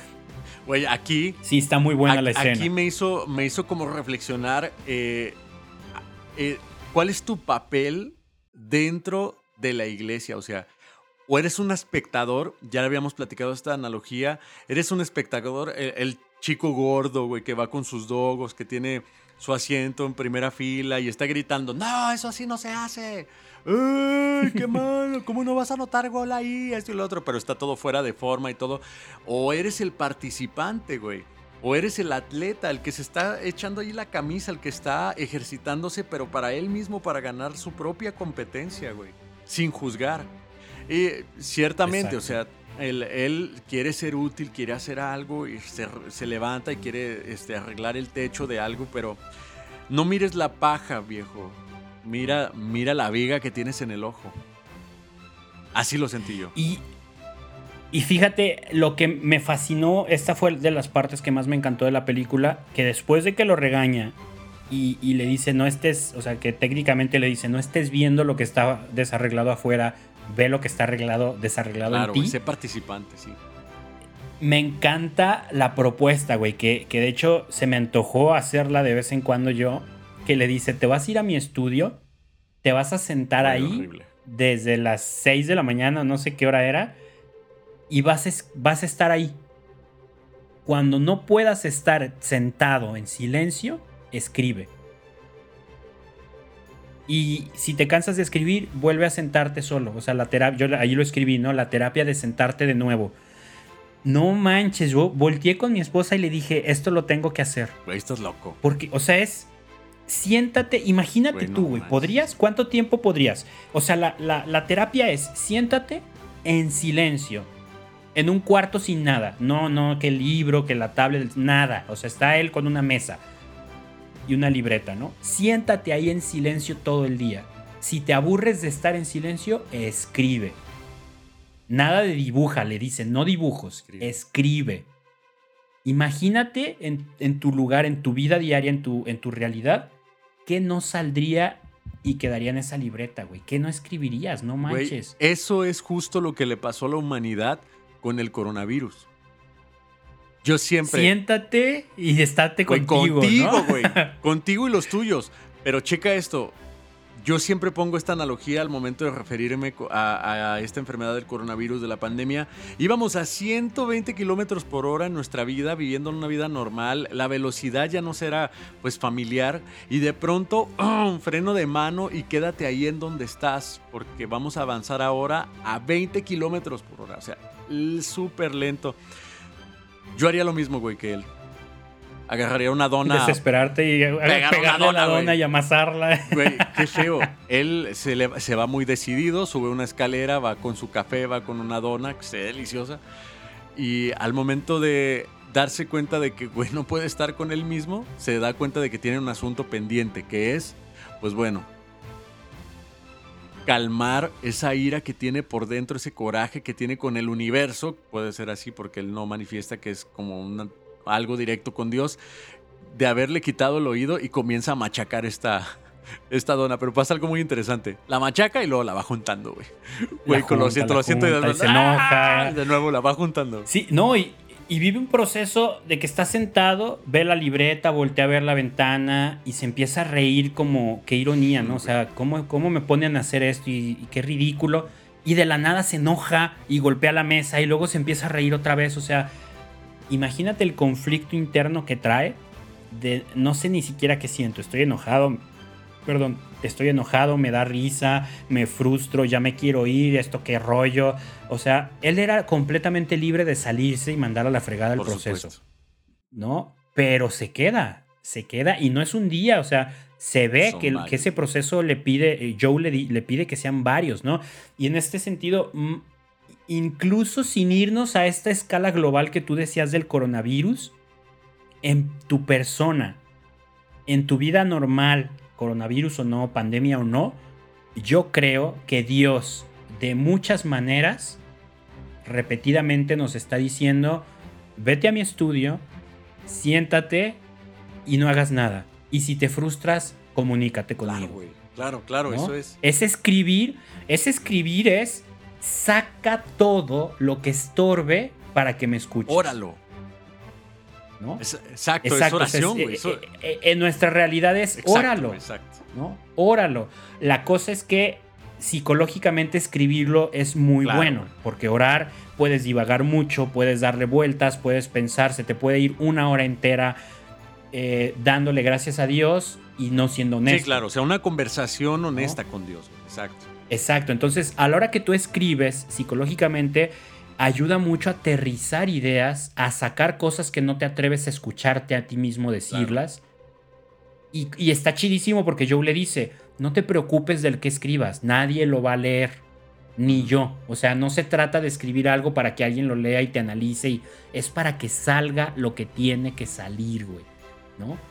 Entonces, yo creo que estaría muy interesante que nosotros nos diéramos a la tarea de tratar de reconocer en nuestro día a día en dónde está Dios como Joe diciéndonos, vete a mi estudio, no hagas nada y saca lo que tengas que sacar, ¿no?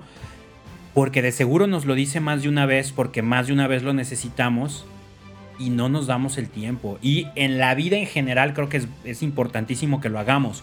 Pero en nuestro caso en particular, hablando de músicos católicos, es impensable que nos dediquemos a evangelizar si periódicamente no nos dedicamos a vivir el evangelio como, como de crecimiento, no nomás de constantemente el testimonio, eso es básico. Pero, por ejemplo, yo sé los del movimiento de los cursos de vida y oración del padre Ignacio Larrañaga, ellos, los formadores, los que dan esos cursos, tienen como regla para poder ser instructores de los cursos, tomar una vez al año, creo que una semana al año, si no me equivoco, de retiro espiritual. Sí, formación. Constantemente, constantemente formación ah, este, intelectual y crecimiento espiritual. No los dejan volver a, a, dar cursos un año. O sea, haz de cuenta, si este año decides no tomar tu, tu retiro espiritual y tu formación, si no lo tomas, el próximo ciclo no das cursos. Claro. No te dan permiso. Aunque haya falta, escasez de gente, aunque un montón de gente quiera el curso y no haya maestros, si tú no te diste el tiempo de, de prepararte espiritualmente este año, no das. Eso tendría que ser básico. O sea, a mí me encantaría que hubiera una policía de músicos católicos que nos cuidara. Vas a dar conciertos, a ver, muéstrame el sellito de que este año sí tomaste tus ejercicios espirituales. Claro, claro, Me acuerdo que me platicaste esa idea, güey, se hacía como, güey, qué loco estás. Güey, estaría, güey, es que técnicamente todos tendríamos tendríamos nuestro guardia, que sería nuestro asesor espiritual, pero cuántos realmente lo tenemos y cuántos realmente lo frecuentamos y cuántos realmente nos sujetamos a lo que nuestro asesor espiritual nos pide o nos, nos exige que hagamos. Sí, y ahí es donde eh, vendría la depuración de quienes están por el verdadero interés de evangelizar y quienes están por, por bien puede ser bienes monetarios o, solamente aparecer. O por mero entretenimiento. Entretenimiento, güey. sí, claro, también se vale. O, o sí, un, o sí un, un buen una buena razón, pero no tan trascendental. o sea, quiero hacer un bien que no me incomode, quiero hacer un bien que no me exija tanto. O sea, si tú estás comprometido 100% con esto, neta, neta, a nivel espiritual cañón, vas a hacer todo lo que sepas que es lo mejor para que tu evangelización realmente dé frutos, ¿no? Pero ese todo lo mejor es, ay, híjole, ¿no? o sea, prepararme espiritualmente. o sea, de verdad exigirme, no nomás ir a misa todos los domingos, no nomás aceptar todos los compromisos de, de adoración, no, no, no. Neta, a ver, o sea, examen de conciencia eh, todas las noches, confesión constante, periódica y, recurrente, un asesor espiritual, que tengas asesorías periódicas, mensuales y quincenales, que si el asesor te dice no des conciertos este mes porque no estás bien espiritualmente, no los des. ¿no? Claro, o sea, sí, güey. Por ejemplo, hace poquito estábamos hablando de una amiga que, que tenemos en la comunidad y el sacerdote asesor le dijo, o sea, ella le pidió permiso para andar con un chico. Imagínate, o sea, y no es que 14, 15 años, o sea, la chica 28. Y le pidió permiso al asesor espiritual, oye, padre, ¿puedo andar con este chico? Y el padre le dijo, no, hasta que él empiece a hacer estas cosas. Y ella, con los pantalones, le dijo, si no haces esto, esto y esto, no voy a andar contigo porque el padre no me deja. Ese es nivel de compromiso de vida espiritual. O sea, nosotros afuera podemos decir, ay, qué exageración, ay, qué cuadrados, ay, no manches. O sea, el sacerdote no tendría que meterse en esos asuntos. Al contrario, todos tendríamos que aprender a dejar a los sacerdotes meterse en esos asuntos de nuestra vida, porque esa es la función de un guía espiritual. Claro, o sea, sí, quiero pensar que lo que hacía este chico, pues era totalmente salirse de estos parámetros que nosotros, pues bueno, podemos... No, no, no, o sea, nada malo. No, el cuate no hacía nada malo, simplemente era, o sea, si el güey no empieza a venir a sus asesorías espirituales, si el güey no empieza a frecuentar misa diaria como tú ya lo haces, chica, ese tipo de cosas, ¿no? Entonces el sacerdote le dice, no, yo no te quiero dejar emparejarte con alguien que no está tan comprometido espiritualmente o que no tiene la disposición de comprometerse. O sea, no es la cosa de, ya que estén todos al 100, entonces ya, no. Estamos hablando de disposición, Ah. ¿no? Es lo mismo que, es la misma onda con el pecado. El chiste no es que solo seamos amigos de gente que no Claro, peca, claro. pero sí hay que cuidar que tus amistades tengan la disposición de dejar de Ah, pecar claro, sí, claro, güey, sí. como tú Sí. mismo, ¿no? O sea, tú, tú eres el primero que debe de tener la disposición de dejar de pecar, ya que sea que dejes de hacerlo, bueno, es otra cosa y cada quien en su proceso, pero la disposición está completamente en tus manos. Y a ese nivel, o sea, si, si estamos hablando del nivel máximo de compromiso de una vida espiritual que realmente busca la santidad, Ajá, ajá. a ese nivel tendría que ser. Todos deberíamos de tener un asesor espiritual que obviamente un hombre santo con experiencia y con formación, no cualquier sacerdote que te, que te eh, no sé, que te recomiende cualquier Claro, tarugada, claro. No, sí, sí te entiendo. Una persona Y- que tenga la formación que tú estás buscando y que te la pueda que sugerir. tú claro, necesitas, exacto, y, y hacerle caso, no decir, bueno, el padre dijo esto, pero yo decido. O sea, sí, sí, Sí, tú es decides, verdad, pero si es tu guía espiritual, hacerle caso. Sí, eso tiene que ver con el compromiso ya de la persona en cuestión, pues. O sea, sí. eh, lo- que de eso estamos hablando, o sea, de un compromiso de nivel búsqueda de santidad. claro, claro. No, Que yo No creo, creo. Yo creo que ahí está la yo diferencia. no creo que el, el sacerdote obligue a esta persona. La persona se obliga a sí misma al decir, ¿sabes qué? Exacto, o sea, el sacerdote no la va a amarrar y le va a decir no. O sea, ella le va a, él, él le dice, por mí no andes hasta Exacto, que pase esto. sugiere. Ella güey. es la que acepta el compromiso. Exacto. O sea, si ¿no? el, el líder espiritual es el que le propone y le dice, ¿sabes qué? ¿Cuál es tu meta? ¿A dónde vamos? Ah, vamos a tal lado, a la santidad, ¿no? Digámoslo así. Ok, sugiero que esto y esto y esto y esto y esto y esto. No, pero ciertamente también hay niveles, o sea, ya hay, un pu- hay puntos en el que el sacerdote fácilmente te puede decir, yo te prohíbo esto. Y, y no pasa Güey, nada. ¿Qué dices, ¿no? neta?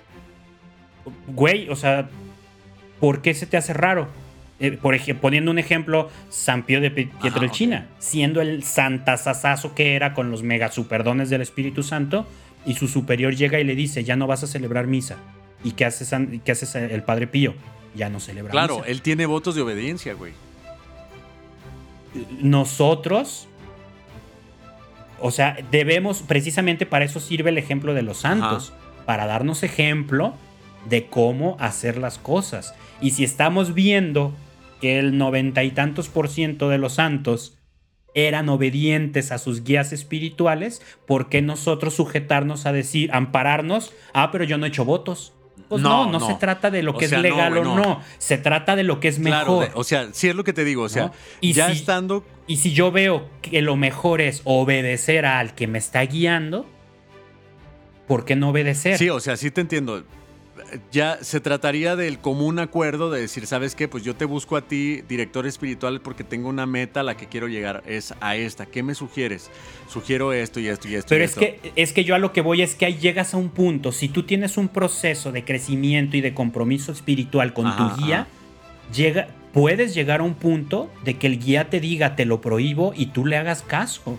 ¿Por qué no? O sea, sí, estoy de acuerdo. O sea, estoy de que- acuerdo. Estoy Eso que tú dices de siempre manejarlo como no, no, que sea sugerencia. eso No, es no, no, miedito no. al compromiso. No, no, no, ay, güey, no mames, no digas O eso, sea, güey. Ahí te va. El- ahí no, te va, sí. fíjate bien. O sea, el, el que no quieras llegar a un punto de exigencia absoluta es miedo al compromiso. no, güey, no. claro Eso que es- no. oh, sí, claro, el que no No, no, quieras. pero ahí te va. Yo no me refiero a. No, digo que no. tú, no digo que tú, en general. Al- a, lo que yo me refiero es que puede interpretarse, a lo mejor alguien que nos está escuchando, decir, güey, tengo que estar atado a lo que el sacerdote me diga. A lo que yo quiero llegar es que la persona tenga el común acuerdo con el sacerdote de que quiere llegar a la santidad, o sea, y el sacerdote le va Por dando eso. los... eh, Exactamente, es lo que te digo. No. Pero, o sea, partes de un común acuerdo. Sí, güey, exacto, güey. pero, de un. pero puedes, eso estamos de acuerdo, pero puedes llegar al punto en el que el sacerdote te diga, te prohíbo sí, que güey, hagas por esto. supuesto, como cuando, cuando llegas con un coach o, o- o a alguien que, que un Exactamente, nutriólogo, cuando el coach... Espérate. Cuando Eh. un, un nutriólogo te dice, güey, te prohíbo que comas esto y esto y esto porque no va acorde a la meta, güey. Eso es, Exactamente, güey, o eso sea, es. tú tienes toda la libertad de mandar a la chingada al nutriólogo o Ah, al coach de tu equipo de Exacto, deportes, pero Exacto. si estás comprometido con el proceso, no te va a hacer ruido que el encargado te diga, te prohíbo hacer esto. eso, no te va a hacer ya, ruido. Ya, ya, ya checamos, güey, ya, ya. Ahí es a donde voy, que si uno se, se quiere escudar en, no, no, no, no, solo de, solo de, de- te sugiero, entonces no tienes miedo a comprometerte. O sea, si tú dices, voy a ir con el nutriólogo, pero que no me prohíba, que me sugiera, ah, pues entonces no O sea, vayas, güey, no, pues no, búscate yo- una dieta y ya a- hazla tú, güey. Exactamente, es lo que te digo. O sea, ya mientras exista ya un común acuerdo de a dónde se quiere llegar, como este analogía del, del- del nutriólogo, es ahí en donde no te conviene que hagas esto, güey. Te lo prohíbo, no lo debes de hacer. Va fuera de lo que nosotros tenemos como meta y acordamos. Y tú estabas de acuerdo, güey. Totalmente de acuerdo. Exacto. Y, y obviamente, para llegar a ese punto de te lo prohíbo, también deberíamos, eh, se, se tendría que estar contemplando el hecho de que el, el asesorado Ajá, ajá. a lo mejor no ha desarrollado una madurez en su proceso de, en el caso del nutriólogo, en su proceso de, de- de- de alimentación Ajá, saludable. O sea, si desarrollas la madurez necesaria, el nutriólogo no, no te va a tener que prohibir nada. Exacto, güey. Tú lo has dicho. ¿no? Si desarrollas la madurez necesaria, el sacerdote no te va a prohibir nada. Él te va a decir, tú sabes lo que es correcto o no, y tú mismo vas a elegir.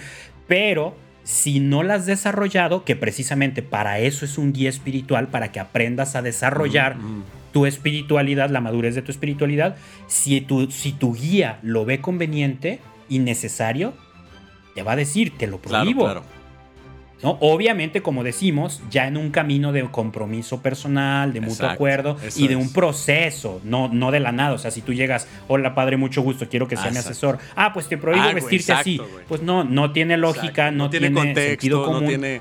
Exacto, es justo Por eso también desde el inicio decíamos, el guía espiritual tiene que ser, el San Ignacio de Loyola así lo recomienda, alguien que tenga experiencia, que tenga buena formación y que tenga, o sea, que te ofrezca es precisamente lo que tú sí, buscas, wey, lo que tú necesitas. Ahí estoy de acuerdo. Ni siquiera, no, no cualquiera, no sí, cualquiera. Ni de la nada. Por eso wey, es tan difícil. Ni de la nada. O sea, Exacto. sí, para, para la gente que a lo mejor puede estar escuchando esto y puede decir, güey, entonces tengo que llegar y, tener un, un, asesor espiritual. Significa que en chinga va a llegar y va a decir, ta, ta, ta, ta, ta, ta, ta, esto no. No, güey, o sea, es un proceso, güey. Ay, bueno, sí, güey, ya, estamos de acuerdo. Oigan, este Estaban hablando de una película, creo. En fin. Y la- es muy la- difícil. La, la película.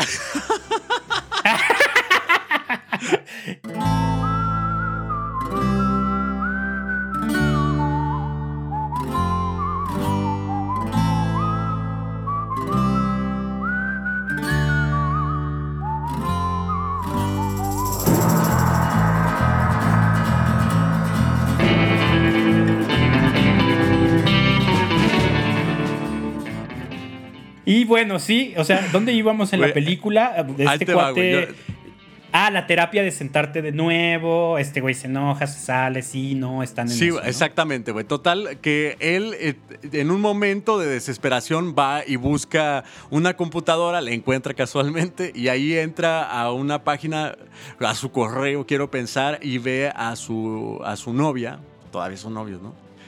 Ve a su chica, pues que sigue chambeando, güey. Eso es lo que yo no entendí. ¿Dónde lo vio? No sé si se metió alguna noti algún por- portal, como que googleó su nombre o qué. No, no. Hubo no dos escenas bien, ahí, güey. No, sé de cuál hablas, pero en la primera yo entendí que era un correo de, de, ah, mira, pues como que está tratando de salir adelante. En la segunda vez en donde va y busca eh, esta computadora, que él siente que nadie lo está viendo, ve a la chica que está, que, que ya está Como en un tocando, evento, güey, ¿no? sin él, güey. La vida siguió sin él. Ese. Esa es la parte que yo no entendí dónde lo vio. No supe si alguien le dijo, oye, tu morra sigue tocando, o no sé si él la googleó y entonces le ¿Sabes apareció cómo? un video de ella en vivo. A mí me dio la impresión de que entró a su fanpage y vio, Algo así vio el sido, título de ¿no? alguien que un fan subió. No manches, estoy viendo tocar esta morra ahora sola en París, en París y no sé qué. No, hombre, güey, pues este vato se super agüita porque la vida sí, sigue. Exacto, porque la vida sigue, porque él dijo, obviamente me aíslo, pero bueno, el mundo se va a detener, cuando yo salga todo sigue igual, y pues no, claro que no, ¿no? O sea, la chica siguió cantando, y, y- y está cañón, ahí te habla de la pasión que él tiene por, por la música también, porque volvemos a lo mismo que digo, que ya dije varias veces, no fue el hollywoodense ver su Instagram y la morra con otro güey. Exacto. No, no, no. El dolor no fue que anduviera No, con otro güey. vato. El dolor fue que siguió cantando. Y es que el vato le dijo, güey. No, o sea- el vato le dijo, espérame. Me vas a esperar. Prométeme que me vas a esperar. Pero no güey. fue claro, ¿eh? No fue claro, como, como en Friends.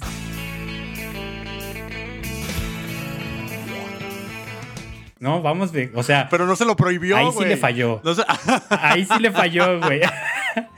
Porque me vas a esperar. Y la morra, Simón, en cuestión de pareja lo esperó. sí, güey, sí. Él no fue claro, él no le dijo, no toques nunca más hasta que toquemos juntos. O sea, él le dijo, Sí, espérame. güey, Sí, güey, sí, es Pues, verdad. Ahí le falló, sí le güey, falló, güey. horrible. O sea, Ajá, ese, ese sentir, güey, fue horrible, güey. Horrible, porque Sí, se- el, el sentirte desplazado, güey, y más por unos pedales de batería. ¿Viste? No, fíjate, no sé si desplazado como tal, pero sí innecesario, güey. Eso es. ¿no? O sea, no fue, porque no fue ver otro baterista. Fue, pues la morra fue, o sea, ya aprendió eso, eh, debe de ser eso. Darte cuenta de que esta persona aprendió a avanzar Claro, güey, de que no fuiste indispensable. ¿Dónde estaba el papel que yo estaba manejando ahí? Entonces, las cosas siguen sin que yo esté ahí, güey. Exacto, o sea, no eres necesario. Y chécate la inteligencia a la hora de plasmar la historia, porque empieza esta parte de que él se da cuenta que su mundo, pues, que era, que, que Era era esta chica, no lo necesita. O sea, él ya no es necesario en la vida de Claro. ella. Y a la par, perdón, a la par, él empieza a ser útil en la Exacto, comunidad. ¿no? Empieza a ir a las clases, empieza a ayudar con los alumnos de la escuela de ahí de la comunidad, ¿no? Empieza a aprender el lenguaje, le asignan un nombre en señas, que tampoco lo entendí. Este, ¿no? Cuando se salen de la clase con el niño que, el alumno que está medio rebelde, que le dice, yo lo saco para que no se aburra, y empiezan a tocar en, el, en, el- el- en la resbaladilla y el niño se acuesta a sentir la- las percusiones. Ahí es otro momento mágico porque él no había tocado desde hace Claro, mucho tiempo, desde que llegó de la comunidad y, po- y- y días antes que se quedó sordo. Y ahí empieza con el niño a tocar y se le ve la cara de güey, o sea, no lo he perdido. ¿No? No, no fue decirle adiós a esto y estoy viendo que, que, has- que genera sensaciones positivas. Ese fue un momento de luz y un respiro de, ah, sí, ya no soy útil en el proyecto de mi, de mi chica, pero a través de la música y de lo que sé hacer puedo volver a ser útil. Sí, aquí". de, o Eso sea, de pronto bonito, ve güey. una luz dentro de todo ese túnel porque él tenía una muy pésima actitud eh, eh, estando en ese lugar. Ya después se va dando cuenta de que, pues sí, o sea, está experimentando pues otra felicidad, ¿no? O sea, es una felicidad diferente, no a la que él estaba viviendo, algo nuevo, está siendo útil. Qué escena tan chida donde todos los niños tienen un, un balde al revés, y todos tienen baquetas y, están... está, ta, ¿no? ta, ta, y cómo aplauden, güey. O sí, sea, sí, sí. Está genial, ¿no? Eh, eh, Ahí lo está experimentando, pero todo se derrumba cuando ve que esta chica pues está, está tocando sin él, güey. El mundo está siguiendo con él y es ahí en donde empieza a tomar decisiones pues que él siente que son las mejores, pero no, güey. Al final terminan siendo trágicas, ¿no? Exactamente. Y chécate, esta parte de su proceso está súper chida, que es un proceso que yo creo que todos como músicos católicos debemos de aprender a, a vivir, debemos de, de recorrer. Él, vivi- lo que decíamos al inicio, ¿no? Él era feliz y yo no dudo de que fuera feliz con su vida, ¿no? Con su chica, su gira, su música. No dudo de que realmente disfrutaba este proceso, esta- este contexto de vida. Pero yo creo que cuando se ve útil en la comunidad, se le abre un nuevo panorama de la posible felicidad que pueda Ajá. alcanzar. ¿Por qué? Porque es muy diferente, y eso es esencialmente cristiano, es muy diferente la alegría que te da conseguir lo que tú buscas, que es una alegría honesta, es una alegría real, pero chiquita y limitada. O sea, es una alegría que llega a su tope muy rápido. Es muy diferente, de verdad, en magnitud, con, en comparación con la alegría que te da servirle a los demás. O sea, su máximo referente de alegría era lo que él había vivido. No, eh, no, estar drogado, tener a esta chica a su lado y estar de gira y hacer música. Era su máximo de referente de alegría y de, felicidad, que era bastante bueno. O sea, era algo valioso, muy valioso tener a alguien a tu lado, no estar drogado, eh, vivir haciendo lo que te gusta. Es muy, son muy buenos referentes de alegría, no era nada falso. Pero cuando empieza a serle útil a los demás, no solo a él y no solo a su pareja, tras como que crece el espectro de, ay, güey, o sea, en mi corazón cabe más felicidad de la que siempre he tenido, güey. Exacto. ¿No? Eso está muy cañón, güey. Ese proceso que te ponen en su historia, en su historia no manches, ¿no? Y que va a llegar a más niveles. Sí, es que el, amor que encuentras en el servir a los demás es un amor especial, güey. Es diferente, tienes que experimentarlo. A la gente que nos está oyendo, tienes que vivirlo. O sea, neta, anímate al, servicio de los demás. Y no, no quiere decir que lo tengas que hacer en una comunidad como tal. Puedes hacerlo con el vecino, como lo habíamos platicado, con aquella persona que Dios te ponga adelante. En cualquier momento tú puedes servir. Y ese, ese sentimiento, no lo hagas por el sentimiento exactamente, hazlo por el, por el hecho de ayudar al otro, de facilitarle las cosas al otro. Eso siento yo que es muy valioso. Y, y algo que suma mucho, algo que suma mucho también es hacerlo a través de tus talentos, ¿no? Porque nosotros como músicos, ya lo hemos hablado en otros episodios, podemos, pues voy y lavo los platos en un, en un albergue de gente de la calle Claro que estoy ayudando, claro que lo voy a disfrutar, me va a dejar una sensación positiva en mi corazón porque estoy haciendo un bien para los demás. Pero, pero imagínate ir a un asilo a lavar platos o ir a un asilo a tocar la música que los viejitos disfrutan. ¿No? Como músicos lo vamos a hacer mil veces mejor cuando vamos a cantarle a los viejitos que cuando vamos a lavar platos. ¿No? digo que sea más importante uno que otro, más necesario uno que otro. Habrá ocasiones en las que nos toque servir en lo que se necesita. sí. Pero eh, mi invitación es a que busquemos la manera en la que nuestros talentos sean serviciales sí, claro, sí. ¿no? Que no los veamos como, no, no, la música es para los conciertos y la parroquia y acá mi servicio de apostolado son otras cosas. No, búscale. Y, y el apostolado no solo cantar en las fiestas patronales o en el evento o en el evento acá.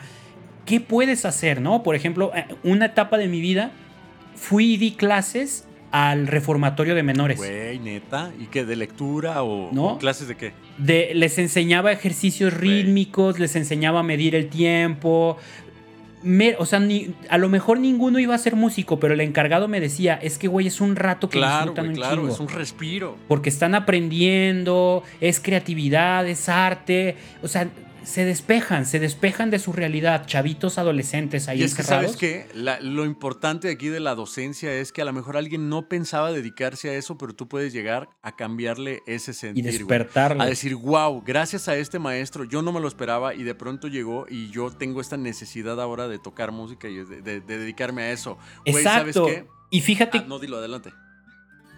Perdón, perdón, voy a seguir en esta línea creo que los músicos católicos tenemos muy oxidado el chip de, esta onda.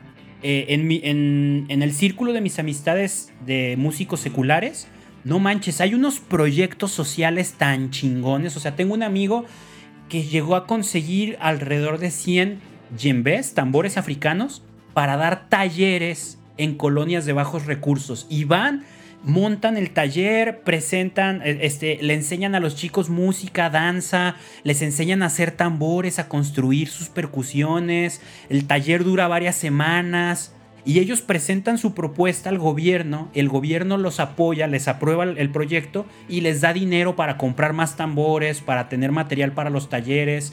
O sea, hay muchos proyectos así que nacen de los músicos seculares. ¿Sabes cuántos conozco que nacen de los músicos católicos? Ninguno, güey. No digo que los músicos católicos no hacemos cosas, pero, pero casi siempre nos enfocamos a atender a los católicos. mi música católica para Claro, católicos, claro. mi proyecto católico para católicos. ¿Y por qué no estamos haciendo algo que ayude al necesitado, no al religioso? Exacto, güey. Sí, evangelizar. Esa es una tarea que tienen muchísimas personas que, más bien, se la, la tienen ya como calculada, ¿no? Ap- que aplauda a aquel propenso a aplaudir, güey. O sea, ¿sí me entiendes? O sea, evangelizar Exacto, a los y evangelizados no, no da fruto, Y güey. nuestro chip, no, nuestro chip de cre- creativo no nos da Claro, para güey, más, neta. O sea, cuando tú hablas con músicos católicos y dices, hay que ir hacia afuera, sí, voy a hacer música católica para los de afuera. Pues sí, está chido, pero algo más. ¿Por qué no un taller? ¿Por qué no clases de música para la colonia que no tiene recursos? Ahí sí, güey, o sea, Exacto, güey. Sí, sí, ¿no? de acuerdo. ¿Por qué no? ¿Por qué no entre todas las parroquias hacemos una colecta de instrumentos y vamos y montamos una escuelita itinerante de música para niños de bajos recursos? Venga, vamos. ¿No? Músicos católicos, organicémonos para hacer eso. ¿Por qué no? No, lo más que nos da la ardilla es vamos a hacer un concierto en el centro. Vamos a hacer música que no diga Dios.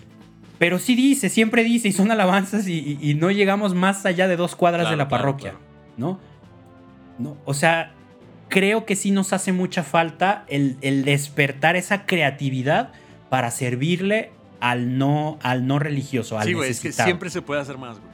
Y, eh, y la, fíjate que en la película, pues ya él empieza a tomar una serie de, de- de decisiones, güey, que lo llevan a, pues a lo que él, a lo que él tenía como meta y que se le estaba olvidando, güey.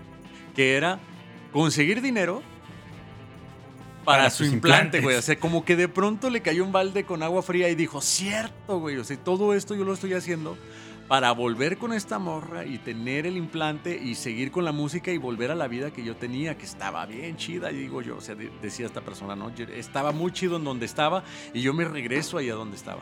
Entonces, pues, güey, ¿qué se le ocurre? Pues va de volada a, a su camper y A sí, va a desmantelarla. desconectar la mezcladora y, y no sé a quién le da una mezcladora y le dice, pues véndela, güey.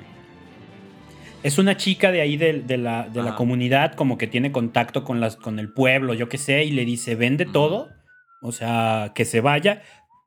Que ahí todavía no te dicen qué rollo. Yo todavía sospeché de que dijo, voy a vender todo porque ya me quedo aquí. Ah, güey. ¿no? Ya vi que esta morra siguió su vida, mejor ya vendo la camper, me deshago de los instrumentos, ya no soy músico sentí. Y me quedo aquí. Yo pensé Claro. eso, güey. Volvemos, ¿no? no la, la historia no te lleva por lo obvio. Y no, vende todo como el chiste, ¿no? Vende todo y vete a Las Vegas, güey. E- Este, ¿no, te lo güey, sabes? no, no. ¿No? Güey, es muy bueno. ¿Te lo No, cuento o lo cuento vez, güey. luego? Tenemos una hora 37 Va. minutos. Está una pareja, ¿no? Está así la señora haciendo el aseo y el señor así allá en la casa cocinando y la señora escucha una voz, ¿no? Vende todo y vete a Las Vegas. Y la señora que Y siguen lo suyo y otra vez la voz, vende todo y vete a Las Vegas. Y así hasta la tercera vez, ¿no? Y dice la señora, pues, oye viejo, fíjate que una voz me dice que venda todo y nos vayamos a Las Vegas. Y el viejo, pues va, ¿no? Marketplace, Facebook, venden todo, casa, coche, eh, colchón, venden todo, güey. Y la voz, diríjanse a Las Vegas. Y ya no, pues un avión a Las Vegas, ¿no? Y ya en Las Vegas, vayan al Caesars Palace. Y ya no, al Caesars Palace, un taxi, ¿no? Y la voz, métanse al casino y vayan a la ruleta. Y ya no, pues que a la ruleta, ¿no? Y ya llegan y la voz, apuesten todo al 7 rojo. Y ya, todo al 7 rojo. Y ya, trrr, la ruleta y tras, 8 negro. Y el silencio absoluto, ¿no? Y voltean así como los dos súper sacados de onda. Y la voz, chin, perdimos. Ah, está bueno, güey. Güey, así. Ese chiste me daba mucha, Güey, pues mucha está risa. súper antes, acorde güey. a la película, güey, porque algo así le pasa, güey. Sí, güey, vende todo y, y vuelve a tu vida. Vuelve, vende todo y vuelve a tu así vida. güey. rápidamente, pues el vato lo vende, de pronto le dicen, toma, ahí te va, ahí está la feria. El vato decide, en cuestión de segundos, me tengo que operar. Va a que le hagan una operación que es que por medio de vibraciones o no sé qué rayos le conectan un aparato y para que pueda volver a escuchar. Y mal, güey. Todo mal, Todo güey. mal. Pero, todo mal, güey. Todo mal, güey. Yo, yo lo Porque- hubiera hecho, güey. Yo creí que esa era la solución. Yo creí que eso era la solución. Güey, pero te digo que, el, el, vato no es perfecto, no es hollywoodense, no, no es el personaje perfecto. Se le fue cuando le pidió a la morra que lo esperara, ¿no? Se le fue ser claro. Acá, no mames, mínimo, mínimo le dices, a ver, explícame cómo voy a escuchar, güey. Ah, ah, no. O sea, mínimo, aclárame voy a escuchar igual, no voy a escuchar igual. O sea, el vato llega y ya, opérame y voy a recuperar mi oído. Y al principio como que un montón de estática y se oye mal, todo mal, todo mal. Y, te vuelven a hacer entender, no sé si te pasó, yo sí dije, ahorita le ajustan claro, y ya. Yo lo esperé, güey, yo lo esperé, güey. Y ya deja unos ajustes y le mueven y sigue oyendo de la fregada y, oye, no, escucho todo mal. Bueno, es que lo que pasa es que los implantes se engañan a tu cerebro y lo hacen creer que escuchas, pero no, no estás No sirven tus oídos, güey. Híjole. Güey. Híjole. Ahí, o sea, al principio se le fisuró el corazón. Cuando esta morra se va, se le abre. Ahí se le, le tronó como una palomita Ahí, o sea, perdió toda su esperanza durante toda la historia de la luz al fondo del túnel de me voy a operar, me voy a operar, me voy a operar. Ya, o sea, no, ya te operaste y no, estás peor, ¿no? O sea, por, hasta perdiste la calma de la sordera. Está ahí el ruidajal y, todo es estresante porque ciertamente yo también esperaba eso como de ahorita le va a acomodar porque logró escuchar y se le ve la cara de alegría de wow, estoy escuchando algo, güey, estoy escuchando algo. Y este vato está, no, muévele aquí, muévele acá, y si le mueve, no, muévele más. Y la doctora, pues le faltaba poquito para decirle, uy, limosnero y con garrote, güey. Es todo lo que puedes oír, güey. sí. Es todo lo que puedes oír y... Sí, súper, súper frustrante. Le dice, cálmate, pues total, eh, vas a llegar a acostumbrarte y todo, y ahí comienza una nueva realidad, ¿no? Va con Joe, Joe le dice, güey, este no es tu lugar. Eh, sí, güey. O sea, ahí te digo, yo creo que ese fue su proceso. Cuando se da cuenta que los implantes no funcionan como él esperaba, se le rompe completamente el corazón.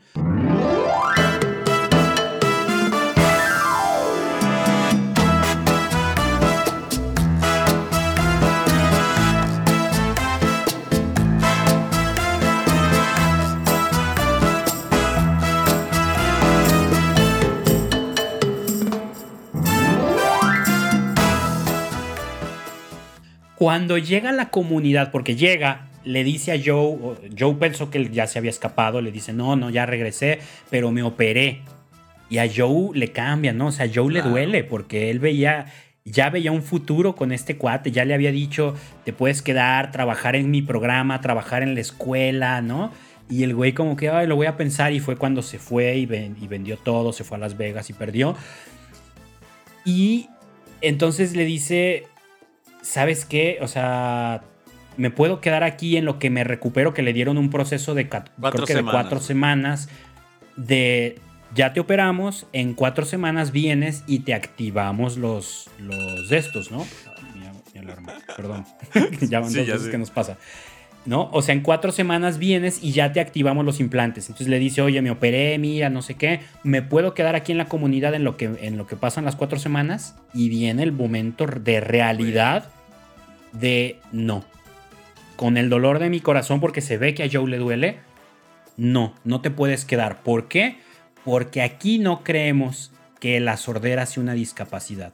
Y si te dejo quedarte operado, voy contra lo que yo, lo que yo propongo, lo que yo sí, Lo que yo construí en esta casa, dice. Esta casa se, construyó a base de este pensamiento y, tenerte aquí es en contra de ese pensamiento y no, o sea, realmente... Y atenta contra todo lo construido. tú lo has dicho, güey. Pues el vato, pues súper mega triste, no lo puede creer, incluso le pide dinero a Joe y Joe le dice, güey, o sea, no, claro que no, que te voy a dar dinero. Ajá, que ese punto, chécate la incongruencia, hasta dónde te lleva la irracionalidad, ¿no? En su momento de crisis, de decir, venga, voy a regresar a la normalidad, voy a vender mi todo y voy a recuperar a mi chica y voy a volver a ser músico, vende su, su casa rodante, la vende creo que en 26 mil dólares y dice, con una condición, en tantas semanas te la puedo comprar con un 10% más. ¿Aceptas o no, no? Y tú dices, pues quién sabe cómo va a recuperar el dinero. Y ya después llega con Joe y le dice, ¿me prestas el dinero para recuperar mi van? O sea, ¿de, dónde? carajo se le ocurrió que eso era un buen plan, güey? Él lo reconoce, güey. de, ningún lado. Él, lo reconoce. O sea, fue un tonto. De pronto, perdón por haber preguntado eso. Güey, suenas como un adicto. Sí, no debí de verlo ni pedido. Exacto. Y le dijo, me está sonando como un adicto, ¿no? Mi punto es, cuando te aferras a volver o a obtener algo que no te da la felicidad que, buscas, incluso llegas a caer en una irracionalidad que te hace pensar que tus planes son correctos y buena, buenas ideas. es que se dejó guiar por un impulso sin haberlo meditado antes, güey. O en nuestro caso, sin haberlo orado, güey. Medio, me, totalmente un, capricho. exacto. Ah, ya me acordé que venía. Chin, de volada, los pasos son A, B, C, D, E y lo llevó, güey, a totalmente a la desgracia, güey. Que, que justo eh, la semana, hace 15 días, no, perdón, hace 15 días de cuando estamos grabando esto, no cuando va a salir, eh, publicamos el, el episodio en el que hablábamos de la película de Yesterday y mencionábamos la parte de los festivales en los que casi no hay gente. Y en el Instagram compartimos unos videos de cuando nosotros estuvimos en Polonia con Terizo, que no había nadie más que unas monjitas. Y varias personas nos escribieron por Instagram en eh, mensaje diciéndonos, a mí también me pasó, uy, sí, en Panamá nos pasó lo mismo, uy, sí, en mil lados, ¿no? Y viendo esta escena, me acordé precisamente del proceso de, con mi banda, con Terizo, que tú estuviste presente, cuando considerábamos ir a, Panamá. Que dijimos, ya nos aceptaron, mandamos solicitud y sí, vámonos, ¿no? Porque es buena idea, porque no nos va a pasar lo mismo que en Polonia, porque en Panamá sí hablan español, porque va a haber mucho movimiento, porque el público escucha música latina, que es lo que hacemos. Había buenos argumentos como este güey, voy a volver a ser músico, voy a tener dinero para operarme, voy a volver con mi novia. O sea, sí hay argumentos que pueden parecer convincentes. Bendito Dios bendito Dios se nos iluminó la cabeza en un momento porque ya estábamos considerando el ahorrar el dinero, ya estábamos en ese proceso de buscar vuelos de avión, boletos de avión y todo. Y un día me acuerdo claramente que llegamos a un ensayo y dijimos, alguien se atrevió a decir, oye, yo creo que no es buena idea ir. Y tas, como fichas de dominó todos los demás. Yo también creo que no, güey, no mames, para mí sí un alivio no ir, porque la boda, porque el embarazo, porque esto, porque aquello y gracias a Dios se nos iluminó la cabeza y decidimos no ir. Pero perfectamente pudimos haber hecho lo mismo que este güey, es ir a Panamá a tocar un escenario con nadie y, acabar endeudadísimos, gastadísimos y, así como, güey, ¿no? Como con los implantes. Esto no es lo que yo esperaba. yo creí que iba a oír. es que sabes que ese día que yo estuve presente fue como, güey, es que es lo que sigue. O sea, eso hicimos, eso, hicimos eh, el, no sé, dos años atrás, tres años atrás. Eso es lo que sigue, güey, porque viene la oportunidad. Y yo me acuerdo haberlos visto caer como fichas de dominó, como de, güey, qué alivio que pensamos igual, güey. Qué bueno. Qué alivio, güey. Sí, eh, vi como varios suspiros de, qué buena onda, güey, qué bueno, güey. Sí, qué bueno que nadie quiere ir, güey. pero este vato viviendo ese proceso solo, güey, se lo aventó. No, güey, no metió los pies, metió las manos, la cabeza, todo, güey, todo. Al momento en que él se da cuenta cuenta de que ni siquiera, no iba a ser aceptado en ese lugar, de, eh, ahí con Joe, de que no estaba escuchando como, como él pensaba. Lo peor del caso, güey, lo peor del caso, él se da cuenta de que el hogar que él había construido, que era este camper, ya lo había perdido, güey. Ya no había marcha atrás. No hay, cero posibilidad. Era parte vital de su regreso a la vida, a la realidad. cero posibilidad de conseguir ese dinero, güey. Cero posibilidad. Y pues bueno, vuelve con Lu, la va a buscar. Vuelve, viaja ya, ya con sus implantes, con el shock de que no es lo que él esperaba. Va y busca a Lu, que todavía ahí yo confundidísimo. Llega este cuate y toca en la casa donde no sé cómo dio. Es que no te dicen a dónde va, güey. Ajá, no te dicen ni a dónde va. En un momento te dan a entender que está en Francia y, y toca en una casa. Yo dije, híjole, va a ser el amante, ¿no? O sea, va a ser el nuevo novio. Y abre un, señor y empieza a platicar con él. Yo todavía no cachaba, güey. Y yo así de, no manches, se consiguió un sugar daddy, güey. Aparte de todo, ¿no? Sí, sí, sí. Y ya cuando me dice mi esposa, no, creo que es el papá. Y yo, no, no manches, no tendría sentido. O sea, lo, obvio es que sea una pareja. y obviamente, o sea, volvemos, no, no, te plantea, no te plantea lo obvio esta película. Y empieza a hablar y yo no te quería porque cuando la mamá se suicidó y yo dije, ah, no, sí, es el papá. Ese, ese momento de, de catarsis está bien bonito de yo no te quería. Está bien bonito y cruel, ¿no? Porque, porque primero el papá le da a entender de ahora te quiero porque haces feliz a mi hija. Sí, ya, ya entendí y dices, wow, ¿no? Qué chido. Entonces sí se van a reconciliar. Y luego este güey sube al cuarto y ve las fotos de ella con él. O sea, entonces dices, ah, no, no está con nadie más. Neta lo esperó. O sea, ah, el, el arco iris, el conejito, la flor, ¿no? O sea, ves la primavera absoluta de la película. Y madres, Es que, ¿sabes qué? Yo siento que, que ya sabía el personaje, güey. El personaje ya sabía lo que se atenía, güey. Está llegando de nuevo a un terreno donde ya no está él, güey. La vida siguió sin él, güey. Pero ¿por qué, por qué crees que.? Yo lo noté, güey. Yo no lo vi venir, güey. Yo no. Yo, yo dije, siguió en su curso natural porque la morra no podía dejar de tocar no sé cuánto tiempo. Pero, pero lo esperó como pareja y, y van, van a volver a funcionar. Porque incluso ella cree claro, Claro, ella lo piensa. Ella se autoengaña. lo, lo, tiene seguro, güey. Tengo que dejar. Qué cañón que lograste percibirlo, eh. Yo, no, neta no, lo Intuí, no intuí el final, güey. Yo lo que creí fue no, no, no, que... que él no tenía la ilusión de que. Más bien tenía la incertidumbre. O nos iremos a quedar juntos o esto va a valer madre. No lo sé, güey. Yo, yo creo que, que sí llegó él con la duda pero una duda inconsciente porque él era más feliz. Él era ah, muy feliz en la comunidad. se notaba. Él, él, él se, se, se, encontró pleno sirviendo en la comunidad. Entonces, obviamente, yo creo que su intuición sí le decía, güey, todo esto no era la mejor opción. Qué chido, qué chido que el güey te quiere, que tu suegro te quiere. Qué chido que llegas al cuarto de la chica y ahí están todavía tus fotos pero como que la lucha de tratar de convencerse de no, sí fue una buena decisión. ándale, ándale, ándale, exactamente, eso era, eso era lo que yo también alcancé a percibir. Lo que hice fue lo correcto, lo que hice fue lo correcto. Cada vez que subió un, escalón, eso iba diciendo, bueno, lo que hice fue lo correcto. Total, él llega, se dispone a dormir, güey, para descansar, y en ese momento la ve, güey. Güey, qué manera tan... Güey, a mí me partió el corazón, güey. La ve y le dice, ¡Ey, mírate! Mírate, ahí estás. Ya escuchas, ahí estás, ¿no? La abraza y ahí es donde me doy cuenta de algo, güey. La abraza y la morra tiene otro semblante, güey. Es, otra, es otra completamente, güey. Es otra. De hecho, te digo, yo estaba medio perdido en toda la película. Ahí me di cuenta que ella era francesa. Yo no, no había cachado que era francesa en ningún momento de la película. E incluso su, su vestir, su identidad, te la pintan completamente gringa. Ah, ya. ¿No? La clásica morra rebelde gringa. Y acá en la casa del papá, tú la ves y perfectamente. Digo, no es que sea un experto, pero he tenido la oportunidad de estar muchas veces y convivir con mucha gente en Francia. Y se le nota completamente la fisionomía, el estilo, todo. Dices, ah, claro, esta morra es francesa. Y, neta es un cambio. O sea, me gustó mucho que, que en la cuestión de caracterización hacen brutal la diferencia de un personaje a otro.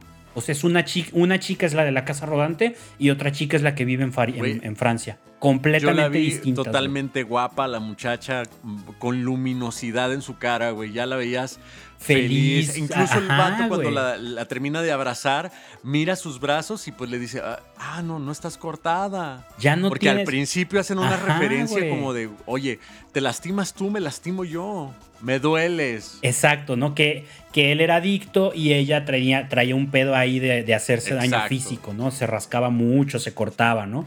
Y acá él, él la ve y dice, oye, ya, ya no te rascas, ya no tienes cortadas. Y ella sí, lo logramos, ¿no?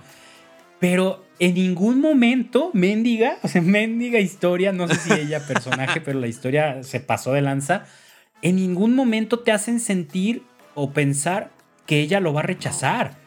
No, no. Yo, yo la verdad sí, en, en todo momento decía, es que ahorita va a aparecer un novio nuevo, ahorita va a aparecer alguien en, que te haga entender que él ya no cabe. Y no, o sea, todo el tiempo, ay, sí, descansa, va a haber una fiesta, al rato bajas. Cuando bajó yo dije, alguien lo va a hacer sentir mal como por fachoso, no encajas en la sociedad o algo. No. Dije, ¿va a aparecer un novio? No. O sea, ella lo acepta, lo abraza, llega el papá, lo saluda, todo transcurre normal. Y yo dije, ¿en qué momento esto va? O sea, no, no, aquí hay algo, güey, ¿no? Sí, güey. o sea, algo está pasando, pues es que su discapacidad, está bien dicho, ¿no? Pues no, manches, no puede, no puede con lo que está escuchando, güey. Lo que se escucha es una pesadilla, güey. Voces aquí, voces allá, eh, su, su, oído, pues digámoslo así, su sentido de audición no logra interpretar qué es lo que está pasando, güey se escucha como que la voz de alguien, la risa de alguien allá a lo lejos. Es súper molesto. Él se pierde totalmente. Llega a un circulito en donde está la chica, la chica lo trata de presentar, pero él no logra escuchar. Güey, ¿cómo no se volvió loco en ese momento, güey? En ese momento... Ajá, Y luego... Güey, en ese momento en donde lo están presentando, él se siente como fuera de, yo no soy parte de este círculo, ¿qué está pasando, güey? Ya quiero que se acabe, güey, es lo que yo hubiera pensado. Yo hubiera pensado eso, ya quiero que esto se acabe. Toda la gente habla al mismo tiempo, ¿qué hago? Sí, y yo creo, yo creo que él ahí empezó a medir la magnitud de esto va a ser reinsertarme al mundo, independientemente del contexto, ¿no? O sea, ruido por aquí, ruido por allá, no escuchar nada claro, no manches, qué, locura, ¿no? Y luego, ciertamente esto que dices lo dejan muy claro porque suben ya en la noche, después de esa escena en la que la, chica canta con su papá, a mí me encantó, me encantó porque es como un momento de reconciliación y hay algo como muy emotivo entre ellos y él ya se ve ajeno, o sea, él está ahí entre la gente que apenas medio escuchó la canción, ve a la chica con su papá y se ve con una mirada de ¿Qué hago aquí, güey? O sea, no, no, no, no, no debo de estar aquí. Pero todavía se aferra a un último momento, ¿no? Allá arriba, ya acostados, de vamos a volver a viajar juntos, vamos a volver a ser nosotros dos. Ah. Y ella lo abraza y eso es lo, lo, lo mató, ¿no? Que le dice, sí, sí, vamos a volver a ser tú y yo, le dice la chica. Y en eso se empieza a rascar el brazo. Ah, Espérame, ah, qué dolor, güey. Ah, qué dolor de, escena. antes de llegar a esa escena, hay eh, esa escena donde ella está cantando. Nunca había visto en una película tantas mentiras, según el contexto de la película. Ella está aparentando de que le gusta cantar con su papá porque después dice, ¿sabes qué? Pues son cosas de mi papá, la neta no, como que no lo disfruto tanto y todo. El vato le dice, ya que están en la cama, oye, soy yo muy lindo. El vato se escucha que no está escuchando nada, güey. Como un boquitoki, ¿no? Oyendo. horrible, güey. Horrible. El papá disfrutando, pero a la vez están cantando una canción en la cual, pues, hacen referencia, siento yo, a, este contexto que tiene el papá con la mamá, ¿te acuerdas? De que, pues bueno, la mamá se quitó la vida. Sí, que se separaron, la mamá se suicidó. Eh, horrible, güey. Ella ya que se encuentran ahí, estamos en esta escena que tú dices, en donde se van a dar un beso y de pronto ella lo interrumpe totalmente porque le dice, aguanta, deja, tomo agua. Este, como que, ah, apenas me estoy habituando y esto y el otro, sin decir las palabras mágicas de, ¿sabes qué? ¿Qué estoy haciendo aquí? No debemos estar juntos. Eh, veo que te estás rascando de nuevo. No, no, no. Le dice algo más cañón. Autoengaño absoluto, autoengaño. Yo creo, lo, lo platicábamos hace rato fuera del aire, eh, yo creo que ella no lo hizo adrede, no, no fue un engaño de, de ah, te voy, a, te voy a mentir o algo. Ella estaba convenciéndose, así como él se convenció de que vender la camioneta y volver a esto era lo mejor, ella se estaba convenciendo de que lo mejor va a ser estar juntos otra vez. Pero, lo, decías hace rato, ¿no? La cuestión del testimonio, del, del, ver, el cómo te ven es lo que, lo que genera la reacción en la otra persona ella no le dijo nada referente a no estar juntos, pero él la vio que volvió a hacerse daño, que volvió a rascarse por ansiedad. Y ahí cachó. ya, ya. Ahí cachó. No, ese, fue ese momento como nosotros en el ensayo de, oigan, creo que no, es buena idea ir, ¿no? O sea, él, él ya traía esa carga de, ay, creo que no fue muy buena idea esto todo el tiempo se convencía de que sí, pero, pero en su interior estoy seguro de que sabía que no. Y cuando ve en la otra persona el daño que él causa, él dice, ya entendí. Dice, no, no es buena idea que estemos juntos, ¿no? Ya entendí. Lo cañón es que en la película no, te dicen nada. nada. o sea, él no lo dice explícitamente, ella no le dice, no le llora, no pelean. Simplemente le dice, sí, ¿no? O sea, la abraza, como que se quedan dormidos juntos y él madruga, se para Es que le dice algo muy interesante ahí que la morra no logra entender, que es como, me salvaste la vida, le dice. Y ella, ¿cómo? Pero, pero eso qué, ¿Tú a mí? tiene. muchas gracias, me salvaste la vida. Y ella como de, güey, Sí, es que sí, no sí, entiendo. Está bien, sí, sí, te salvé la vida, pero ¿qué? Me salvaste la vida. Y la morra concluye justamente con eso. Le dice, ya sé lo que me estás tratando de decir. Tú también me salvaste la vida. Se abrazan, güey. Güey, güey, güey, güey, Ahí, no, no, ahí, no, Dios no, mío de mi vida, güey. güey. Como Güey, sí. Magdalenas, güey. Yo creo que Yo sí. sentí- Sí, sí, a mí sí me dieron muchas ganas Es que de la morra ahí. interpretaba, siento yo, que es lo que sigue, güey. Es lo que sigue, ya llegó. Sí, tenemos, que seguir. Eso era juntos, según ¿no? el plan. Eh, no importa, tal vez mi vida era mejor sin él, pero güey, qué mala onda de mi parte. No, güey, nadie jugó al héroe y.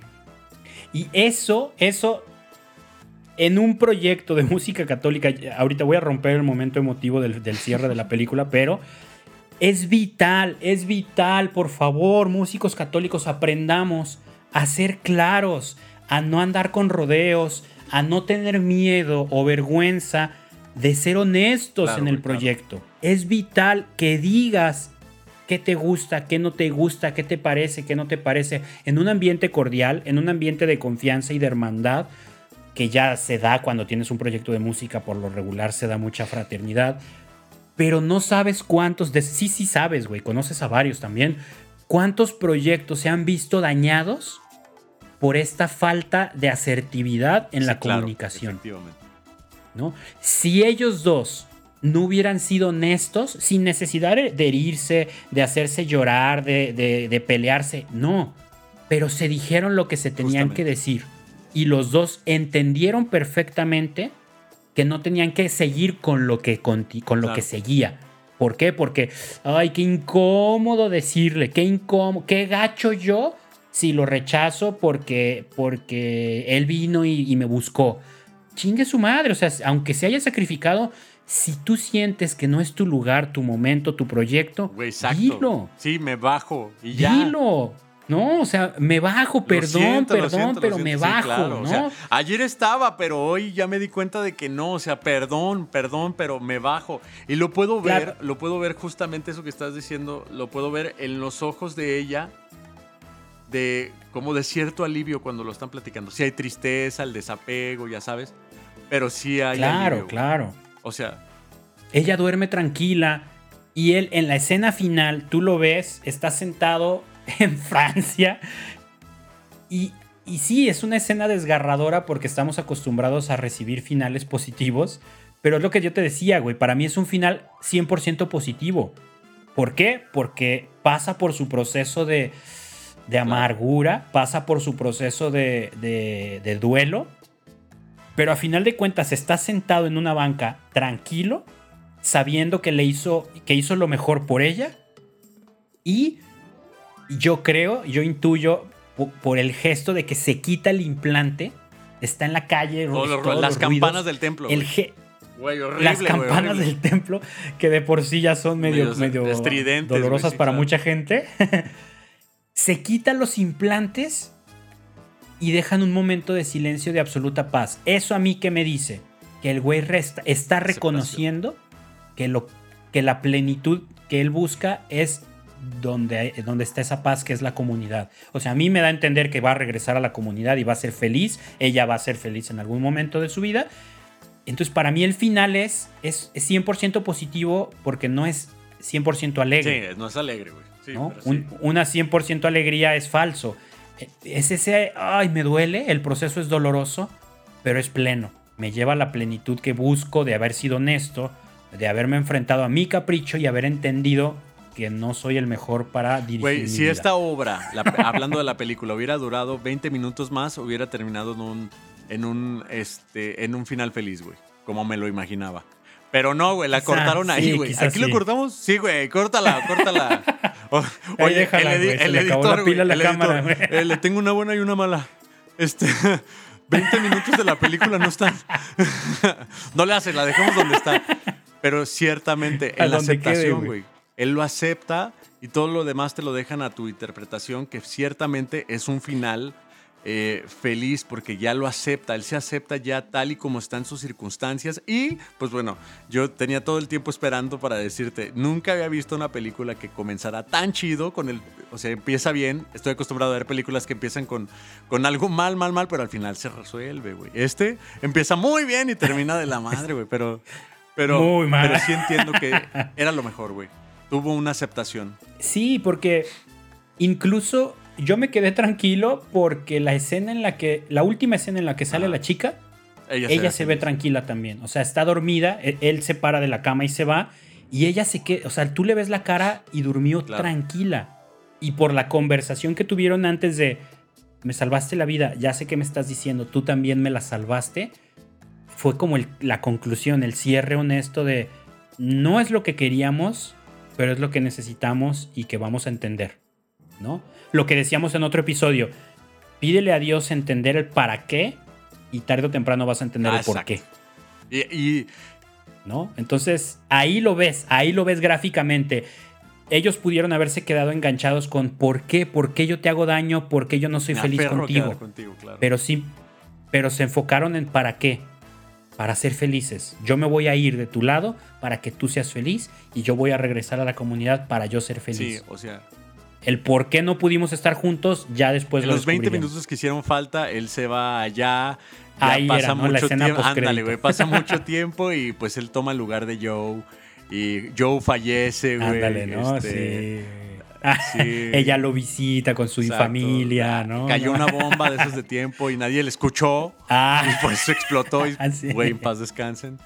Pero él se quedó. Qué güey Joe no lo alcanzó. a- Oye, que por cierto, dato curioso, ¿eh? Es una película de un grupo musical de una vocalista y un baterista. Lu. Y la vocalista se llama Ah, sí, claro. ¿No te suena? Era Rubén Chester. Ajá, güey.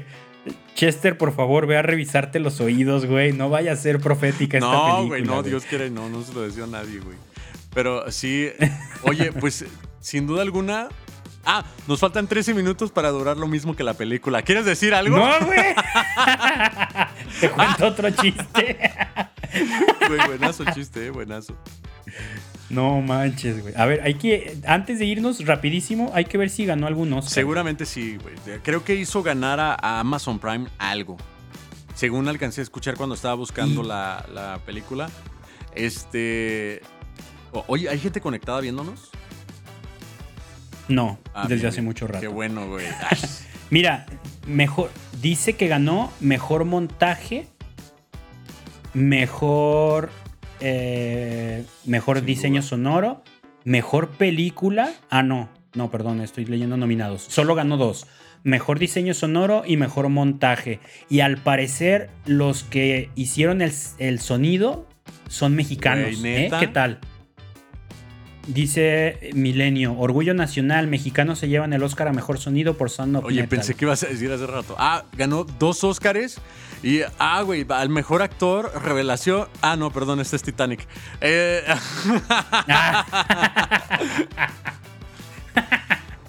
Oye, qué chido, ¿eh? Un equipo de, de- de sonidistas mexicanos ganaron el es Oscar. que qué chingón. realmente los que conocemos este padecimiento que el tinnitus lo hacen oír exactamente igual. Te da la misma sensación. Te recomiendo que cheques algunas escenas con audífonos. Para que lo vivas, güey, es, es una experiencia muy cañona. Te, te metes mucho con el personaje. Pero También funciona que se le acabe la pila a tu bocina, güey, neta. Yo estaba no, así de, no, güey, estabas viviendo la experiencia no al manches. 100%, güey. Bien cañón, güey, sí, sí, sí.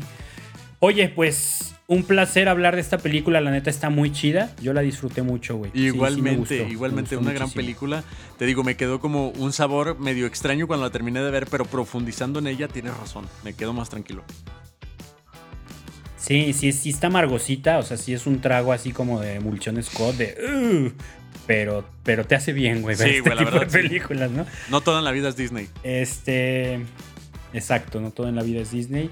Que ya veremos alguna de. Disney. También ganó Oscar la de Soul y esa es de músicos, así es que hay que verla Esa y buena, comentarla, ¿eh? buena.